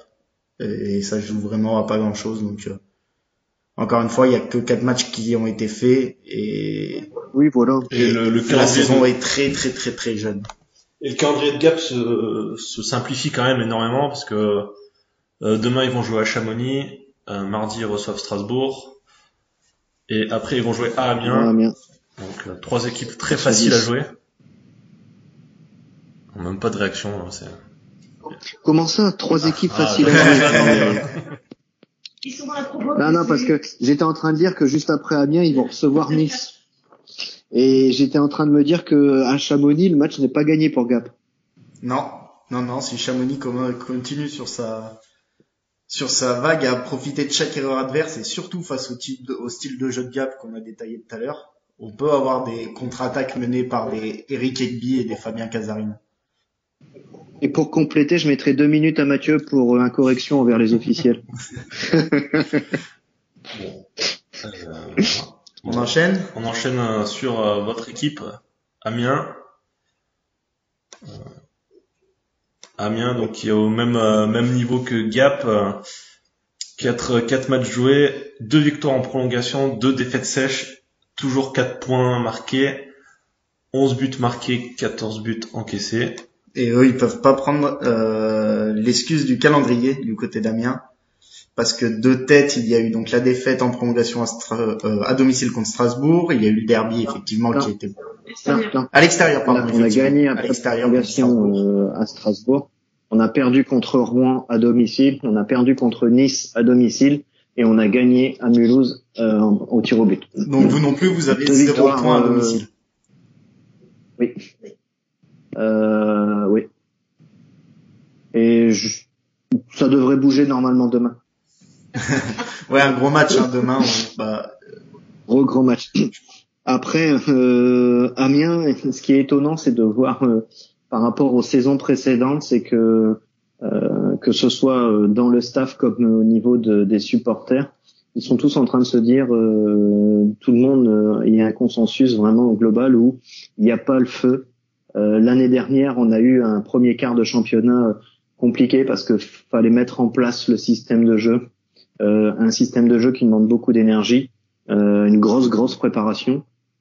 Et cette année, même si on a gardé un gros noyau de nos joueurs, parce que pour une année, Sophie pourra le confirmer, ça fait très très longtemps qu'on n'a pas eu ça, où euh, quasiment tout l'effectif voulait rester, voulait prolonger, euh, alors que avant on, on changeait quand même pas mal de joueurs, des fois on changeait d'entraîneur, etc. Donc une stabilité qui est la bienvenue à Amiens. Euh, une identité retrouvée, euh, puisque ça va être une identité que les anciens ont connue avec une équipe accrocheuse, etc. Euh, et donc tout le monde, on perd, ok. On a perdu contre Rouen, on a perdu contre Nice. Mal, je dirais pas malchanceux, mais on aurait dû gagner contre Nice. Euh, mais malgré tout, il n'y a pas péri dans la demeure. Et euh, euh, voilà, le jeu se met en place. On est revenu à Mulhouse avec un power play qui était inexistant au début. On en on met quatre à Mulhouse. Alors, est-ce que c'est le power play minois qui est retrouvé? Est-ce que c'est Mulhouse qui sont un problème d'infériorité? Est-ce que c'est les deux? On le verra. On, on le verra demain puisque euh, Grenoble, c'est quand même la deuxième équipe la plus pénalisée, donc euh, on aura l'occasion de s'exercer. Euh, euh, et Un si petit entraînement tranquille. un petit entraînement tranquille. Donc euh, euh, on a nos artilleurs de la bleue qui sont prêts. Ils ont aiguisé les crosses. Mais euh, voilà, un début de saison laborieux. Mais voilà, ça se met en place. Et quand on discute avec les joueurs, euh, ils sont vraiment confiants et en a ça les énerve de ne pas gagner. Donc on voit que la mentalité est tout autre. Et donc du coup euh, c'est c'est c'est de bonne augure. Sophie, tu veux compléter Je vais rebondir sur deux choses que tu as dit. Euh, la, première, la première, c'est juste un mot que tu as glissé, tu as dit les artilleurs à la bleue. Et effectivement, c'est quelque chose qui m'a choqué sur, enfin choqué, non, au contraire, qui m'a agréablement surpris sur ce début de saison. C'est que l'an passé, je trouvais qu'il manquait un joueur qui était capable de soutenir euh, vraiment l'attaque depuis la défense. Et là, j'ai l'impression que vous en avez trouvé deux, dont un notamment, Jifan Niren. Je sais pas si on dit comme ça, je l'ai dit à l'américaine. en tout cas. Je dirais plus je, dirais plus à la bleue Holden Anderson. Ouais, plutôt. Ah, tu dirais plus Holden Anderson. Il a été recruté pour ça. Il a été recruté pour ça. Niren, euh, il, est, il a été recruté aussi pour euh, être à la bleue, avoir une présence à la bleue, mais également une grosse présence défensive avec euh, porteur de palais. Par contre, Holden Anderson, il a été recruté pour être numéro un à la bleue. D'accord. Et c'est ce qui en ressort puisqu'il a mis deux, deux buts à Mulhouse.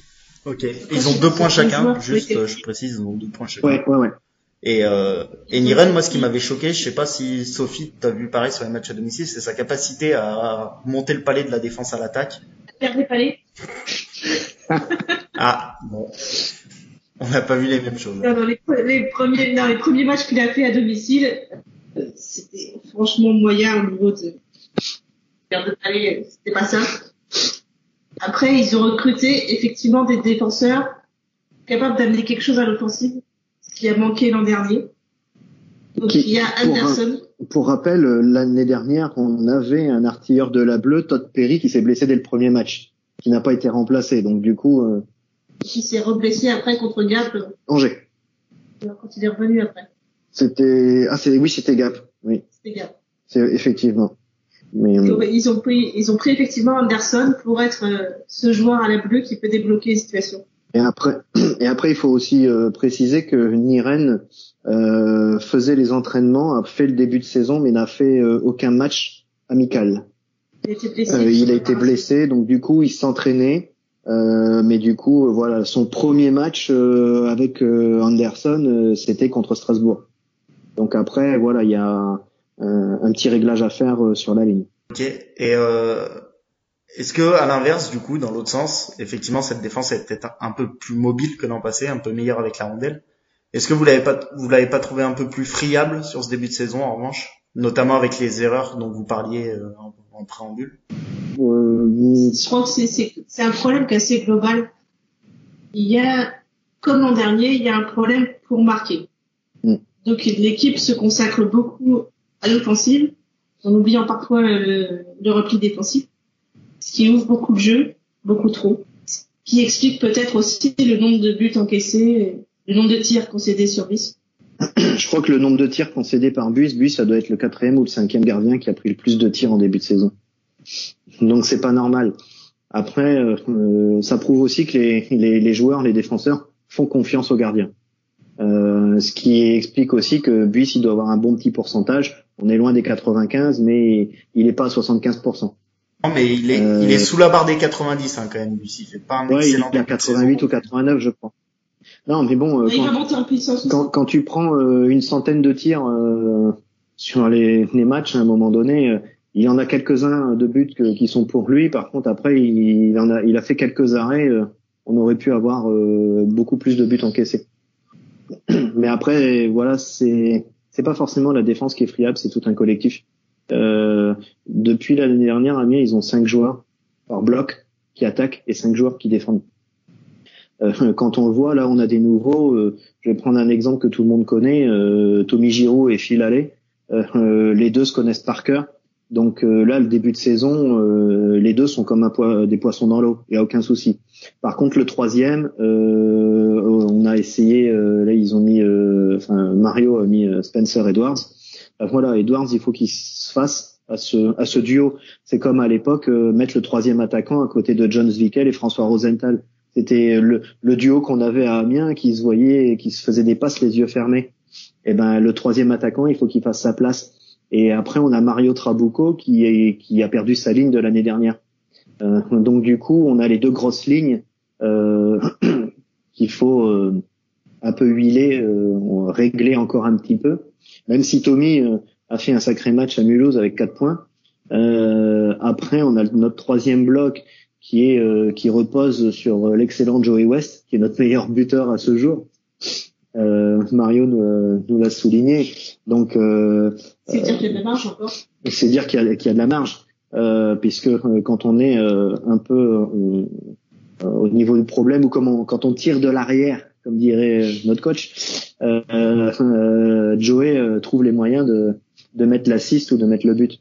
Euh, et après, on a Dimitri Tillier qui que vous connaissez très bien, euh, qui voilà qui que vous reconnaîtriez peut-être pas, pas encore. Pas encore. Euh, euh, Dimitri, je sais pas si vous avez cette impression, mais moi, Gab, j'avais, pour moi, c'était vraiment euh, le finisseur quoi. Il y avait Morin et Morin le créateur, on va dire, euh, Gutiérrez le physique qui allait récupérer dans les ouais puis le créateur aussi dans les bandes et un peu et le passeur surtout très bon passeur euh, Gutiérrez et euh, Dimitri Thier en, en, finisseur. Donc je sais pas s'il a réussi à, avoir cette euh, cette alchimie là. Euh, au départ, il est enfin, au départ non. Sur les derniers matchs, il était sur une ligne avec Trabuco qui peut être considéré comme le créateur. Ouais. Roman le physique. Ouais. Et donc Thier en finisseur, sauf qu'il a jamais il a pas mis un but. Non, pas encore. Il semble pas qu'il se. Non, il a zéro point. Il a zéro point. Mais est-ce qu'on peut pas considérer que Jérémy Roman c'est le même profil que Dimitri Tillet? Non. Non. Non. Dimitri Tillet, euh, on m'a assez charrié euh, à Amiens parce que je disais toujours, euh, on a besoin de JFL, il faut aller chercher Dimitri Tillet, il est bon. je vous le dis franchement, à vous qui êtes de Gap, je disais, faut aller rechercher Morin Bouvet. voilà, j'aime bien Dimitri Tillet. Après, effectivement, c'est un finisseur, il tire beaucoup. c'est l'un des meilleurs Français du championnat. Euh, par contre, je pense que si je me trompe pas, l'année dernière, il a dû louper une partie de la saison parce qu'il était blessé. Oui. Euh, donc du il coup, a joué 20 matchs. Voilà, il faut. Voilà, donc je pense qu'il faut qu'il retrouve un rythme. Euh, là, il change d'équipe. Euh, à l'entraînement, on le voit jouer, euh, même sur sur la glace, euh, il se défonce, il reste pas, il est pas complètement perdu sur la ligne ou autre. Je pense que voilà, il faut qu'il trouve sa place et après, euh, même là, il, même si euh, il est un peu en retrait, euh, il tire, il fait le jeu, mais voilà, faut que ça, faut que ça se fasse petit à petit. Et dans tous les cas, au-delà de Tillet, il y a personne qui marque vraiment en fait dans cette équipe. C'est surtout ça le problème, tu as dit. À 55, à 55 depuis le début de la saison, Amiens ils ont mis trois buts, un de Joey West, un de Giroud et un de André Smart. Ça. Donc euh, ah. Ça, c'est clairement le... André Schmar. Schmar. Bah, tu m'as appris à le dire. Ça faisait trois émissions que je galérais à dire, euh, à dire son nom. Donc euh, maintenant, je saurais le dire. Merci. tu peux le dire comme tu veux. Ouais, évite le smash, c'est tout. Ok, bah c'est ce que je disais, ça veut dire. Mais après, c'est vrai que par rapport à la saison euh, dernière, le jeu, enfin, on avait Giroud qui était dans le top 10, et donc automatiquement, puis il y avait Roman derrière. Euh, donc il y avait le duo qui comptait euh, pas mal de points. Euh, Phil mettait quelques buts, mais beaucoup de passes. Quant à Giroud et Roman qui mettaient les buts euh, et tout. Après, on avait Trabuco qui avait eu un début de saison compliqué, qui revenait bien après, et Anzo Kuralt. donc Kuralt n'est plus là. Roman, pour le moment, il n'a pas la, la réussite. Giroud non plus. Giroud commence à la retrouver. Euh, maintenant, il faut que Edwards il, commence à compter. Quand tu regardes Edwards, il était dans les meilleurs compteurs l'année dernière. Donc normalement, cette année, on devrait avoir Giroud euh, qui là est remonté avec euh, ses 3-4 points euh, au niveau des compteurs. il devrait être présent. Phil Allais, je dirais pas que ça va être un finisseur, mais la logique voudrait que quand Giroud mette un point, Phil il va en mettre un également. Euh, Jérémy, après Roman, il faut voir un petit peu sur quelle ligne il sera, parce que s'il est plus sur la ligne de Giroud, il faut qu'il trouve le, le, la réussite avec euh, et Trabuco. Normalement, euh, Trabuco, il devrait également avoir des chances de compter. Spencer Edwards, on l'attend comme le finisseur. Euh, et, et, Dimitri Tillet, euh, pareil. Euh, Dimitri, en fait, on a eu, par rapport à l'année dernière, on a perdu en attaque Lakonen et, et Kuralt. Kuralt est un finisseur, Lakonen un playmaker. Euh, derrière, euh, pour remplacer Kuralt, on a Spencer Edwards. Si on regarde les stats de l'année dernière, Edwards, il a dû mettre un but de plus que Kuralt. Donc on va dire qu'on le remplace. Par contre, sur euh, le, pour augmenter euh, la, la, production offensive, on a euh, Niren, on a Anderson et on doit, on doit avoir Tilly en plus. Après, aujourd'hui, ça a du mal à démarrer tout ça. Comme disait Sylvain tout à l'heure, il n'y a pas, a pas d'inquiétude. Donc à Amiens, il y a le potentiel. Il n'y a pas eu beaucoup de recrues, mais il va falloir les intégrer quand même. Et puis il y a surtout une, je trouve quatre lignes beaucoup plus homogènes que l'an dernier. Oui. Avec une quatrième ligne euh, qui tient largement la route. Quatrième ligne, on a euh, Dacosta, Plouf et euh, Spire. C'est vraiment, on a quatre vraies lignes. Ouais. Donc il y a de quoi faire. Et quatre lignes homogènes et euh, des joueurs qui sont utilisés euh, en supériorité et d'autres en infériorité. Et pas euh, ce qu'on peut retrouver dans certaines équipes où nous, par le passé, où un joueur était aligné à 5 contre 5 en supériorité, en infériorité. C'est-à-dire que ce joueur-là, au troisième tiers, il n'existe plus parce qu'il est déjà rincé. Donc là, il y a vraiment un équilibre. Et euh, on parlait de certains joueurs et on en a oublié un, c'est Poudrier, qui pour le moment euh, n'est pas encore au niveau où on l'a annoncé.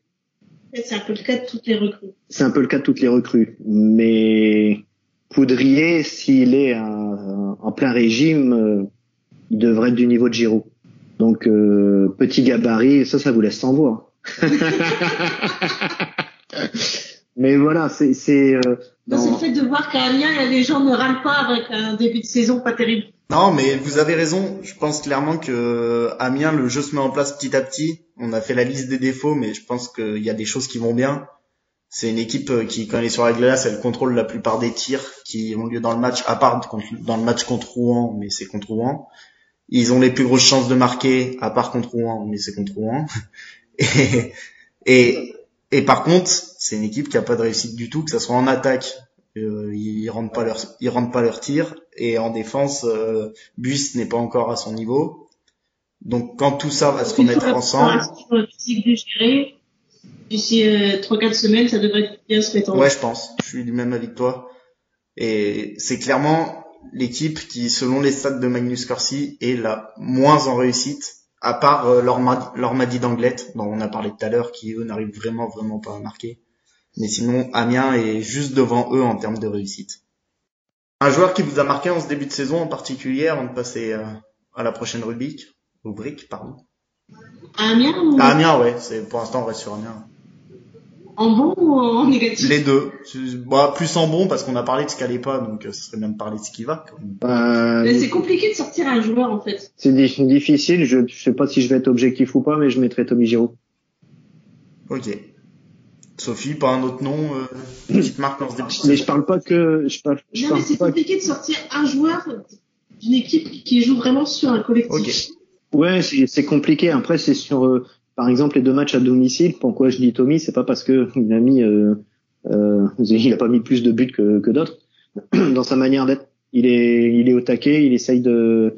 Et pour avoir discuté avec lui, euh, dès qu'il y a une défaite, il l'a en travers de la gorge. Ça va pas du tout. Donc on voit cette mentalité de vainqueur euh, qu'on peut retrouver aussi chez d'autres. Mais voilà, j'ai dit Tommy parce qu'il fallait mettre un, un nom, mais il y a d'autres joueurs que j'aime bien aussi. Et ben la transition est parfaite, Mathieu, pour la prochaine euh, la prochaine rubrique de ce podcast qui touche bientôt à sa fin, on vous rassure.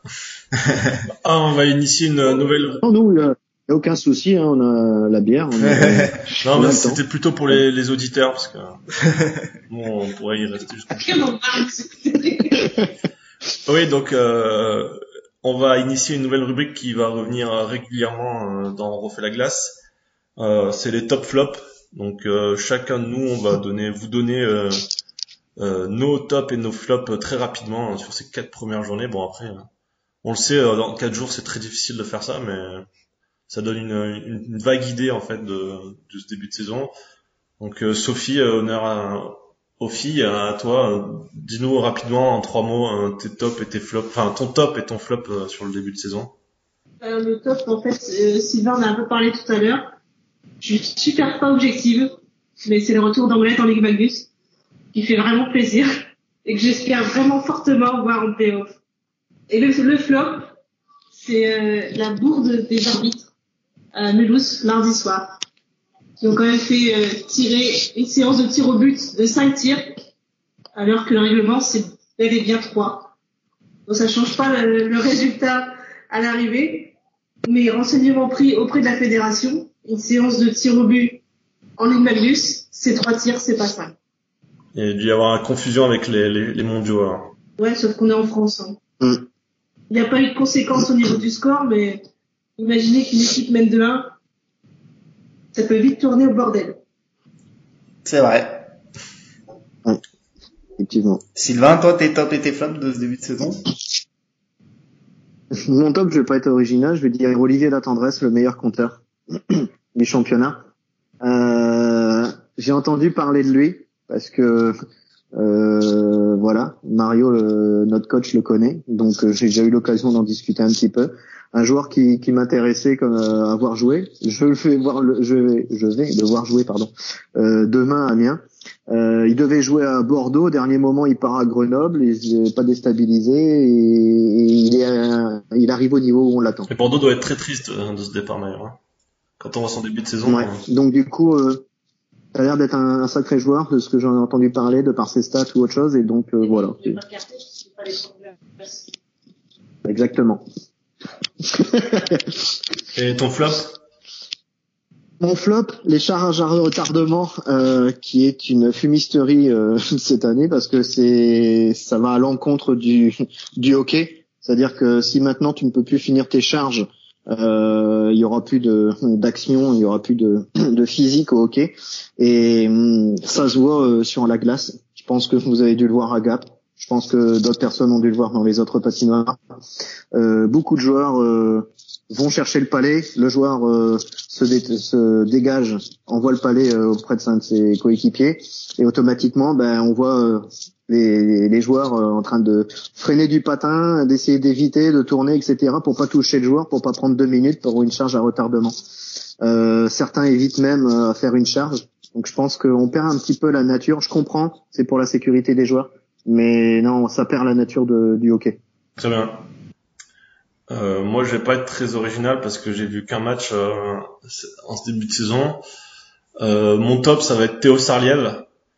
Euh, dans cette émission, on, se débattait à savoir s'il allait jouer euh, tout de suite en Magnus ou s'il allait commencer à Briançon en D1. Bon, bah, on a vu qu'il allait tout de suite commencer en Magnus et il fait une très grosse impression. Euh, il a marqué son premier but mardi euh, face à Anglette. C'est un joueur, je pense, qui Mathieu, tu me le confirmeras, mais c'est peut-être un des tout meilleurs espoirs qui joue en France. Et euh, voilà, gros gros début de saison de Théo en espérant qu'il continue sur ses bases. Il joue sur la quatrième ligne à, Gap avec euh, avec les autres jeunes. Des fois, il monte sur la troisième euh, pour remplacer euh, soit Abramov, soit Gutiérrez hein, sur les shifts. Donc, franchement, ch- chapeau à lui qui qui passe tout de suite de, de la D2 de, avec euh, Clermont à, à la Magnus. Et on dirait que, enfin, ça l'affecte pas du tout. Donc, euh, Il a mis son premier but mardi, on l'a dit plus tôt dans l'émission, mais c'est bien de le rappeler quand un jeune comme ça réussit fort. Voilà. Et euh, mon flop, euh, moi j'aime pas trop faire des flops euh, si tôt, mais euh, euh, on va dire, euh, pareil, je vais rester à Gap hein, parce que c'est la seule équipe que j'ai vraiment vu jouer. Hein. C'est euh, c'est notre russe Mokenchev. Le mec qui comprend. Euh, Il jouait tout seul. Mokenchev, ouais, euh, on l'a dit, euh, un seul point marqué alors qu'il avait euh, marché sur les matchs de pré-saison. Euh, de ce que j'ai entendu, il a fait un gros match à, à Rouen, mais ça se voit pas sur les stats, donc euh, à voir. Mais pour l'instant, euh, Mokenchev, c'est c'est en dessous de ce qu'on attend de lui. Bon bah moi pour finir, euh, moi je vais prendre mon top euh, qui va aller avec mon enflammade de la dernière émission. Euh, je parler de l'attaque de Nice en particulier de Peter euh, Rehorchak Jr. Euh, je pense pas que ça soit euh, légitimement le joueur le plus talentueux de cette équipe. Euh, quand je l'ai vu jouer, j'ai trouvé Rajamaki pardon et euh, et et Pertila, les deux Finlandais peut-être un chouille plus technique et rapide. Mais en fait, ce qui m'a impressionné c'est Rorschach, c'est sa vitesse et et je me suis demandé comment j'avais fait pour passer à côté de lui l'an passé en fait. Il va tellement vite, il a tellement de belles mains, il est efficace devant le but et il fait un gros début de saison donc euh, C'est pour ça que je l'ai mis en top. J'aime vraiment ce qu'il fait.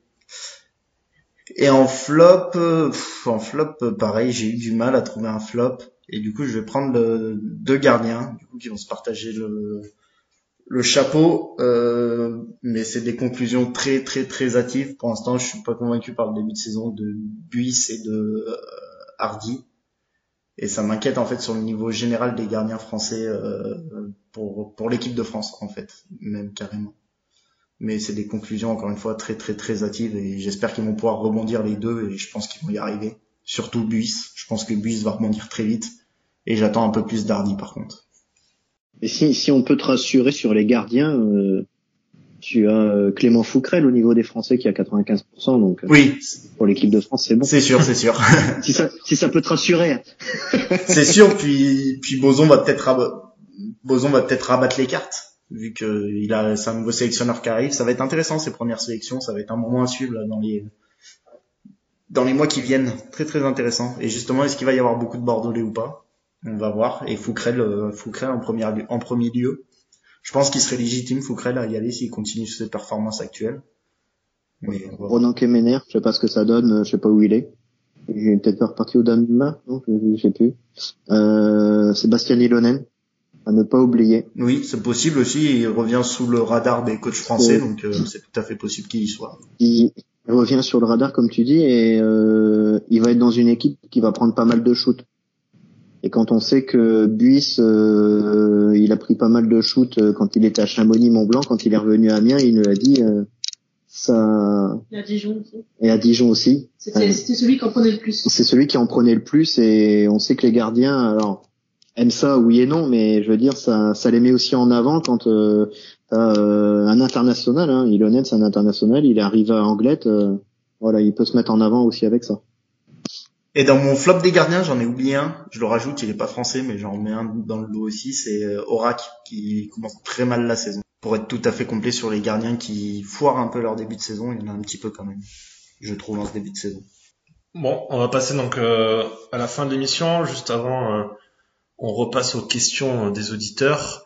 Donc, on a lancé le hashtag Réponds-moi ORLG sur Twitter et sur Facebook. Donc, euh, j'ai quelques petites questions à vous poser, euh, vous euh, les intervenants. Pensez à mettre le G à la fin du hashtag parce que réponds-moi ORL, euh, vous aurez pas les mêmes réponses, je pense. Non, effectivement, non. et, et le prix de la consultation n'est pas le même. Euh, première question euh, sur Facebook, on, on l'a plus ou moins déjà répondu de Nathan qui avait participé à la dernière émission euh, sur Anglette, qui nous demande si Anglette est à la hauteur euh, pour cette saison. Ça, Anglette euh, avec expérience. Euh, même si au niveau des points c'est pas encore ça, euh, on espère qu'ils vont ils vont vite remonter la barre. Sur le premier match, c'était un oui, un grand oui en tout cas. Est-ce qu'on a le droit de dire Quand tu, quand tu, Vas-y, Sylvain.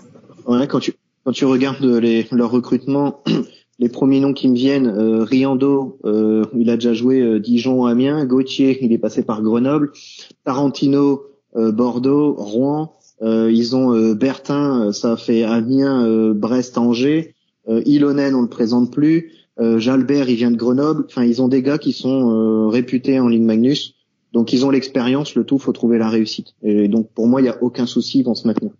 Est-ce qu'on peut dire pour l'instant oui en défense, mais, mais non en attaque, mais c'est une question de réussite et ça va venir? Bah, Après, ça, ça va venir, oui, c'est c'est venu sur le premier match. Contre Bordeaux, euh, ils ont été loin d'être ridicules. Ils ont vraiment tenu euh, très très longtemps. Donc moi, je pense qu'ils sont au niveau. Oui, oui. Je pense aussi. Mm, Je pense que c'est une question. il y a- Certes, ils iront pas certainement pas jouer les premiers rôles. ils- Peut-être euh, sur, euh, ils arriveront peut-être à accrocher une place en playoff. Pourquoi pas, on verra. Huitième, on vous l'a dit tout à l'heure. Huitième. Mais en tout cas, avec un peu plus de réussite, ils gagneront des matchs déjà parce que cette année c'est vraiment Ça le le problème. Pour l'instant. Euh, nouvelle question de Quentin qui avait déjà posé une question la semaine dernière. Donc, Quentin qui est très actif, on te remercie Quentin. Euh, petit point règlement euh, pour la saison prochaine. Il y a une rumeur qui annonce que sur les maillots en place centrale, le logo du club et non plus le sponsor titre, info ou intox. Est-ce que c'est bien ou pas? Bien parce que ça ressemble à des maillots de la NHL, donc maillots plus esthétiques ou euh, meilleure identité du club. ou pas, puisque du coup, forcément, certains clubs vont avoir une perte de revenus pub. Je crois qu'à Amiens, en plus, vous, Donc, vous faites partie de- des clubs qui ont euh, Ouais, ouais. un gros sponsor C'est- sur le maillot, sur le ventre. C'est- de l'info et c'est pas de l'intox. Euh, après, euh, oui, il a été demandé euh, au club de, euh, parce que moi j'ai eu comme information euh, de demander au club d'avoir le logo euh, central euh, du club sur le maillot. Euh, après, euh, Ça n'a pas été vraiment demandé. non, pas demandé, mais c'est un, souhait à terme d'avoir. euh, Ça a été évoqué dans une réunion à la Fédé au mois de juin entre les représentants des différents clubs. Certains voudraient voir le logo du club au centre du maillot, ce qui euh, hérisse le poil d'autres, comme notamment à Amiens où il y a euh, la caisse d'épargne. les sponsors, ils ont encore pour deux saisons. euh, sponsor historique. Ouais. Ça fait euh, des, dizaines d'années qu'ils sont à Amiens. ah oui, Ils sont encore sous sous contrat pendant deux ans, cette saison et la saison prochaine. Donc il est, c'est juste hors de question d'enlever le logo de la caisse d'épargne. Le contrat est signé, il n'y a pas moyen de faire autrement. Après, mettre des logos du club, c'est bien de vouloir faire comme la NHL, mais c'est pas les mêmes moyens. Euh, Le sponsor qui donne de l'argent, il veut être vu. Donc oui, les, les supporters amiens, ça fait des années qu'ils râlent parce que ouais, le maillot c'est moche, euh, il n'y a pas de logo. Mais celui qui paye, euh, il veut être vu. Voilà. Ouais, c'est ça. En, en fait, on peut faire euh, la réaction en partisan. euh, si on en reste vraiment en partisan, c'est sûr que c'est plus beau un maillot qui a le logo. Maintenant, si on pense au niveau du hockey français, qui, je pense, progresse d'année en année, si on veut encore qu'il progresse, eh ben, faut mieux pas mettre des bâtons dans les roues des clubs, je- à mon avis. Est-ce qu'on veut des beaux maillots en D2 ou, ou des maillots moins beurre en Ligue Magnus? Et dans une ligue Magnus forte, qui plus est. Je pense que tous les clubs le, le sauront. Enfin, financièrement, euh, voilà, c'est euh, le hockey, on peut pas se le permettre. C'est toujours le nerf de la guerre. Troisième question, celle de Puck Miard sur, sur Twitter. Que pensez-vous de cette Magnus bicéphale qui se confirme depuis quelques années, bon ou pas pour le développement de la ligue? Donc bicéphale, je pense qu'il veut dire qu'il y a vraiment un... Un Euh, chien à deux têtes, en tête. Voilà, surtout cette année, avec euh, Rouen et Grenoble, et Grenoble qui vont se détacher assez clairement, qui se détachent déjà euh, au classement en, après quatre journées, et euh, le reste de l'équipe qui va se battre derrière pour des places en playoff. Déjà, est-ce que vous pensez, surtout vous en tant que supporter amiénois, qu'il y a une équipe qui peut toucher Grenoble et Rouen cette année? Euh, Déjà, je précise, je suis pas supporter à vélo. Non, euh, pardon. Suiveur amiénois. Merci. Pareil. je ne suis plus supporter, je suis suiveur. Mais euh, non, après, oui, euh, on n'est pas, euh, on n'est pas au, euh, au foot et avec le PSG. Euh, Rouen et Grenoble, ça, ils ont un budget. Certes, ils ont une grosse équipe, mais quand on regarde déjà l'année dernière, Grenoble faisait peur et, et en playoff, ils ont quand même galéré en quart contre Mulhouse et ils se sont fait torcher, si je peux me permettre, contre Rouen en quatre manches sèches. Je dis pas que ça va se faire la même chose. Peut-être que cette année ils vont tout survoler. Mais voilà, le, le championnat est long et quand on sait aussi au niveau des playoffs, c'est toujours euh, différent. Euh, Rouen, nous, Rouen, a tou- toujours avoir euh, beau avoir une belle équipe. Amiens, on arrive toujours à les accrocher. Alors à la fin, c'est toujours Rouen qui gagne, d'accord, mais bon, on arrive toujours à les accrocher. Donc, ils, vont pas tout survoler, ils vont pas terminer euh, avec euh, 44 victoires chacune à la fin du championnat. Mais voilà, pas sûr. Moi, je vois ça, je vois comme ça. Je, je les vois pas euh, tous les deux arriver en finale avec place gagnée direct. direct. Je suis pas du tout d'accord avec Sébastien. Bah voilà, c'est l'objectif. Voilà.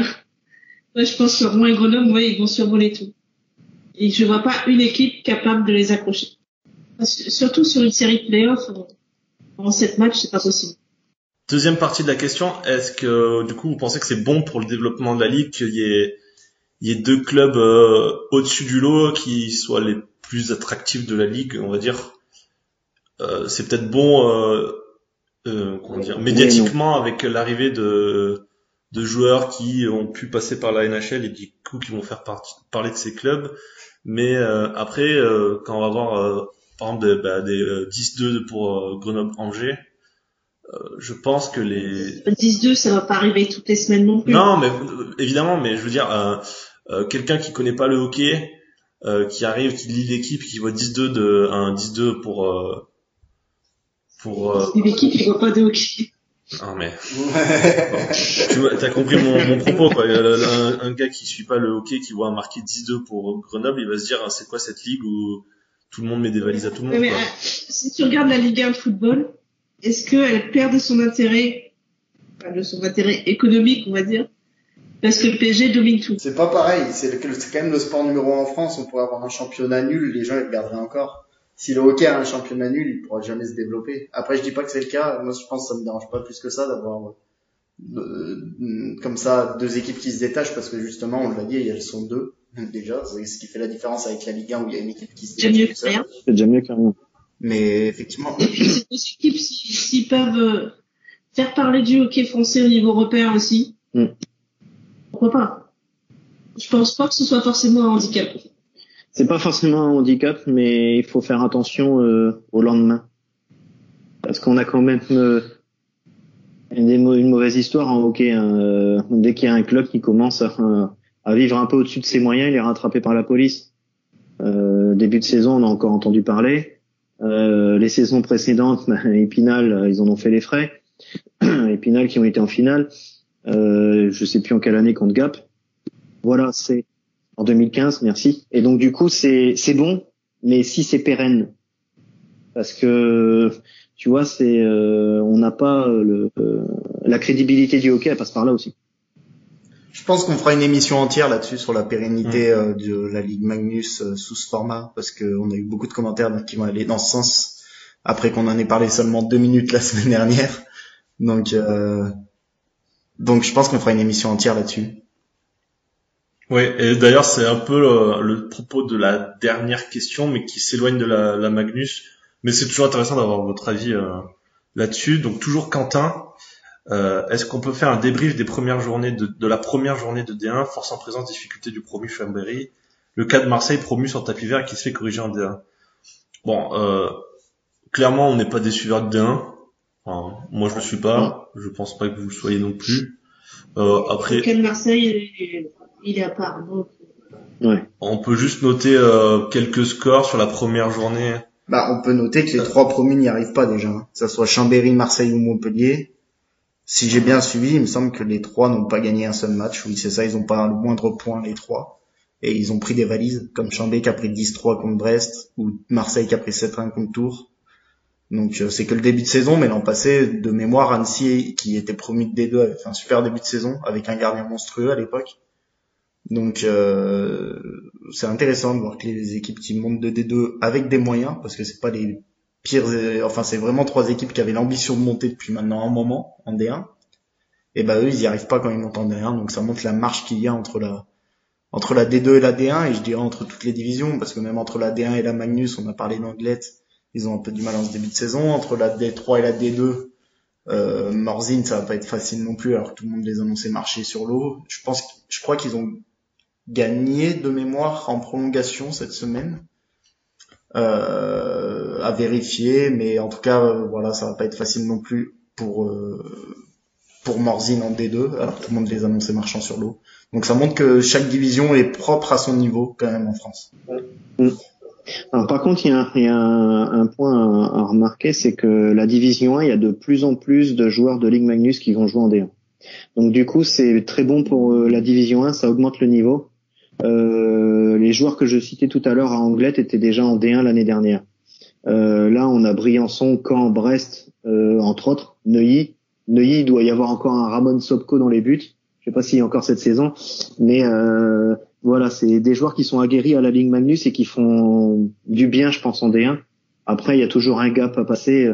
Euh, tu, vas en foot, le gap à passer entre la Ligue 1 et la Ligue 2, et il y a aussi ça. euh, les divisions, c'est toujours compliqué euh, à, passer. Bon, on te confirme, Ramon Sopko, il est toujours à, à Neuilly. C'est bien Neuilly tu nous avais dit, je me trompe pas? Ouais, Neuilly-sur-Seine, ouais, il doit Sur être Marne, à- il doit avoir 37 ans, quelque chose comme ça. Neuilly-sur-Marne, pardon. et c'est pas le même. euh, Non, C'est c'est pas pareil. Neuilly-sur-Marne. C'est pas le même. Je sais pas pourquoi j'ai dit ça. Et euh, juste avant de conclure, un petit point sur euh, la D3 où on a vu un, un derby euh, Dijon-Épinal euh, recueillir euh, 400 supporters hein, pour un- deux clubs qui encore deux ans étaient en Magnus, euh, avec euh, deux quarts de, de Spinalien euh, chaud bouillant, donc euh, c'était, ça faisait plaisir à voir. Même si on me l'a dit dans il y a pas longtemps, le logo d'Épinal n'est pas réglementaire. Pourquoi? Parce que selon les règles de la Fédé, les couleurs fluorescentes sont interdites. Ah oui. Voilà une bonne nouvelle pour nos yeux. Ouais. Et après, c'est vrai que ça fait plaisir à voir de, que Épinal ont, ont un déplacement de, de, de, bus pour aller voir euh, leur équipe. C'est dommage parce que euh, en, quand on parle de, de pérennité, ok, on parle de, de supporters, etc., remplir les patinoires. Épinal, il y avait un public, ils remplissaient leurs patinoires. Surtout avec la nouvelle, la nouvelle tribune en plus. Voilà, et je suis Et allé les voir euh, quand on est Amiens avait rencontré Épinal en playoff. Ça m'avait surpris de voir euh, toute une tribune chanter à l'unisson comme ça. Et c'est un peu- c'est dommage pour eux que- qu'il n'y ait plus de club en, en Magnus, contrairement à un autre club où tu vas avoir peut-être je sais pas qui, euh, où il y aura pas forcément. Euh, Ça y est, par euh, exemple. je pense notamment à voilà Lyon. euh, ouais, Marseille. Et toi, t'as, t'as Lyon et Bordeaux. Euh, ils ont été là dans les années 90 quand ils sont redescendus en D, D1 voire D2. Il y a toujours eu euh, plus de 1000 supporters. Donc ils reviennent en Ligue Magnus, il y a toujours euh, plein de monde, ils ont toujours une grosse patinoire. Marseille, il y a une idée euh, nationale de, de vouloir monter les grandes villes euh, en Ligue Magnus. Euh, les grandes villes, euh, Paris, Lyon, etc. Lyon, ça a toujours été du hockey. Euh, Paris, on peut reprendre les Français volants, c'est plein de petits clubs. Marseille, il n'y a jamais rien. Euh, Marseille, il n'y a pas de place. et, Marseille, il n'y a pas de place à côté de l'Olympique de Marseille. Faut, faut, faut dire ce qui est. Le seul sport, même, même le handball, Je mettrais quand même un petit, euh, euh, comment dirais-je, je mettrais quand même en relief ce que vous dites parce que l'an passé, donc c'est quand même eux qui ont fait la plus belle audience de D2, audience euh, plutôt euh, affluence pardon de D2 euh, sur un match et ils avaient une des meilleures moyennes de D2 aussi. Sur Marseille-Paris d'ailleurs. Oui, c'était un. Marseille-Paris qui avait- où, il y a- où la com avait super bien marché. Ah, c'est ça, en fait. c'est ça. Il n'y a pas de sièges qui ont été cassés. Non, non, non. non, mais c'est pour ça. mais Marseille, après- je suis pas aussi négatif que beaucoup peuvent l'être. Peut-être je me trompe, mais de ce que j'en ai vu en D2, vu que ça fait maintenant plusieurs années que je suis la D2 avec Villard, j'ai pas l'impression que c'est vraiment le pire club de France au niveau du public. Par exemple, quand on voit Sergi Pontoise jouer dans sa grande enceinte où il n'y a pas euh, une personne qui s'aventure dans les gradins, euh, ça me pose plus question que Marseille encore. On ne dit pas que c'est le pire. Non, et puis, Mais non, faut mais franchement, même quoi. si euh, évidemment l'OM est énorme, je pense que le, le hockey peut vraiment faire son petit trou à Marseille parce que c'est un peu euh, c'est un peu l'esprit qu'ils aiment à Marseille, un peu le, la dureté. On voit que quand le RCT vient jouer à Marseille, euh, ça marche. Le Vélodrome est plein souvent. Euh, je pense que les Marseillais euh, sont euh, ben, chauds, quoi. Enfin, c'est des, des, des gens chauds, c'est des gens du sud, donc ils aiment un peu cette euh, rudesse qu'il y a dans le dans le hockey. Donc moi, je pense vraiment que euh, lorsque Marseille sera en Magnus et euh, avec une évidemment il faudra une énorme com autour hein, bien ficelée, mais je pense qu'il y a moyen de faire le trou. Je leur apprendre qu'il y a une patinoire Mais, à Marseille. Voilà, Après, évidemment. c'est c'est aussi. Avec un partenariat avec avec l'OM C'est qui aussi- pourrait être à travailler comme l'avait fait Lyon avec l'OL. Il y a des choses à faire à Marseille. On était allé voir un match à Marseille les deux le samedi soir, je sais plus l'adversaire. Toulon Toulon. On C'était était- Marseille-Toulon. Alors on a été super bien accueillis, là-dessus Ouais. il n'y a aucun problème. Mais il y avait franchement pas grand monde, euh, Il n'y avait personne. il y avait personne dans la patinoire. Mais après, c'est c'est pareil. On était euh, à finale en 2015, Amiens Rouen qui s'est fait euh, au Palais Omnisport à Marseille. Euh, tu arrives à la gare, euh, tu demandes à une personne euh, où est la patinoire. Euh, ils vont te répondre avec leur accent. Il y a une patinoire à Marseille. Euh, ils se posent la question. Donc, si Marseille monte en, en Ligue Magnus, bah, ils monteront en Ligue Magnus. Moi, j'y vois pas d'inconvénient. C'est plus toute la communication qui est faite autour dans les médias, sur Internet ou autre, qui font franchement penser où on veut vraiment mettre Marseille, Paris, etc. Laissez-les faire. Euh, Marseille, ils ont une petite, une patinoire, euh, c'est quoi, 3000, 5000 places, je sais pas. 5000 places, s'ils la remplissent, ben, s'il y a un engouement, voilà. Et on, 5000 places dans une patinoire, c'est sûr qu'on n'est pas dans les 60 000 du Vélodrome. Mais on peut pas comparer les deux. Il y a une euh, l'Olympique de Marseille, en foot, c'est une institution. C'est, tu nais gamin là-bas, tu nais avec ça. Euh, par contre, le hockey, s'il se fait sa place, tant mieux. Oui, après c'est sûr qu'au hockey, il y aura une faut, faut arrêter de vouloir derrière. pousser. Voilà, faut éviter de, faut arrêter de vouloir toujours pousser parce que Marseille c'est la deuxième ville, parce qu'il doit y avoir ça et ça. Non, faut laisser faire. Si ils montent euh, et ils ont, euh, il y a euh, Luc Tardif Junior euh, qui y est, il y a des anciens joueurs, il doit y avoir des ou autre chose il y a Zwikel, euh, John Zwikel qui est arrivé directeur sportif. Ils ont la compétence, ils ont l'expérience. Faut les laisser faire. Faut arrêter de dire on va parachuter Marseille en Ligue Magnus. Non, c'est le meilleur moyen qui se casse, euh, qui se casse les dents. Je pense que le hockey a plus une place pour se développer dans des villes moyennes plutôt que absolument vouloir pousser des grosses villes comme Marseille. S'il y a trop de concurrence, le hockey ne trouvera pas sa place. Qui, qui peut me citer un club à Marseille qui fonctionne? La pétanque. Y a- y a- y a- le club club de de, natation. de trio, ouais, le club de natation. il y a un excellent club de natation à Marseille, personne n'en parle. Et pourtant, euh, il y a des médailles internationales. Il n'y a que l'OM qui existe à Marseille. Bon, ça Non. fera une très bonne conclusion. hein. Si on peut se permettre juste de donner les chiffres de l'an passé pour Marseille, l'an passé, sur la saison régulière, donc qui ne comprend pas le Marseille-Paris euh, qui a fait euh, grimper la moyenne, donc que sur la saison régulière. En 9 matchs, a 1218 personnes en moyenne qui sont venues au- à la patinoire, ce qui fait quand même un joli nombre. Pas mal, hein. Pour un, pour un, division, une- un match de division C'est 2, la euh, meilleure. C'est la, la meilleure moyenne de division 2, c'est eux. Derrière, c'est Montpellier avec 961, puis Valenciennes avec 741 et Toulouse avec 600. Il faudrait retrouver les chiffres euh, à l'occasion, si vous avez euh, l'opportunité de les retrouver, et les chiffres de Lyon en division 2. Oula, Parce que ça serait un bon, euh, un bon baromètre. Lyon euh, avait une, une belle affluence en D2 comme en Je D1. pense que c'est trop donc, vieux euh, pour qu'on ait les euh, chiffres sur le site de la Fédé là tout de suite. Euh... Bon, on cherchera pour une autre fois. On les a pas là tout de suite. Regardez sur aucun archive. Ouais, certainement. Bon, je pense qu'il est temps de, de conclure cette émission là qui a encore duré Trop longtemps. deux heures. non, pas trop longtemps parce que quand c'est bon, Il y, c'est a, bon. il y a tellement de choses à dire. Bah oui, c'est sûr. Alors qu'il y a eu que quatre journées, donc imaginez dans dans trois semaines, on va faire des émissions de 24 heures. On va réserver la journée. Bah ouais. Merci à vous, Sylvain et Sophie, euh, d'avoir euh, donné de votre temps à notre émission. Ce fut fort sympathique. Euh, Merci à vous. Euh, Toujours très intéressant. On se retrouvera au Final Four. Hein. On l'espère. oui, on, on en reparlera plus tard, mais on fera peut-être sans doute une émission spéciale pour le Final Four à, à Paris. Pour ceux qui ne savent pas, la, la finale de la Coupe de France change de formule et c'est désormais un week-end entier euh, de hockey à, à, à Bercy. Euh, Les quatre euh, demi-finalistes s'affronteront hein, le samedi et les deux finalistes le Hum. dimanche. C'est toujours pas officiel. Euh, ça n'a pas été annoncé en grande pompe, mais normalement sur le sur le site de la Fédé, c'est marqué comme ça sur le sur la formule de la, la Coupe de France. Puis tous les médias, tous les médias de France ont, qui suivent le hockey en ont parlé déjà. Donc c'est un secret de polichinelle. Ça fait juste deux ans. Je vérifie que c'est bien écrit sur le site de la Fédé. C'est pour ça que plus personne parle. Bah non, il n'est pas à jour. Je pense qu'il fallait réserver Bercy maintenant, euh, c'est un peu tard. Non, mais euh, non, Ça c'est marqué euh, depuis longtemps. 2017-2018, il est pas encore à jour le site. Ouais, le site est pas à jour. Ce qui arrive très souvent avec le site de la Fédé. Euh, si la CD m'écoute, je leur ai envoyé un CV pour me prendre en alternance, donc si jamais euh, ils veulent quelqu'un pour mettre à jour le site, je suis disponible. Euh, Mathieu, comme d'habitude, le mot de la fin.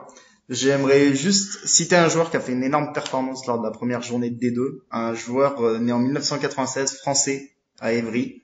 Premier match en professionnel et 6 points, 6 assistances avec Évry Viry. Donc voilà, je voulais citer son nom, c'est Nicolas Caspar. Et ça sera mon mot de la fin de cette fois-là. Bon, eh ben, merci à tous. Et dernier mot, vive la mascotte euh, de, de Philadelphie. Philadelphie euh, qui fera De faire des cauchemars très bien ce klaxon. Oh. à beaucoup d'enfants. Le pauvre Gritty. Ah ouais, là. Tout le monde en a vous êtes pas sympa. En tout cas, merci à tous de nous avoir suivis. Retrouvez-nous sur les réseaux sociaux, Facebook, Twitter. Euh, a-t-on refait la glace Puis nos comptes perso avec Mathieu. Vous les retrouverez tout dans la description de l'épisode. Et puis euh, n'hésitez pas à, à réagir avec euh, nous euh, dans les commentaires. Et puis à la prochaine fois. Merci à tous, bye. Au revoir. Au revoir.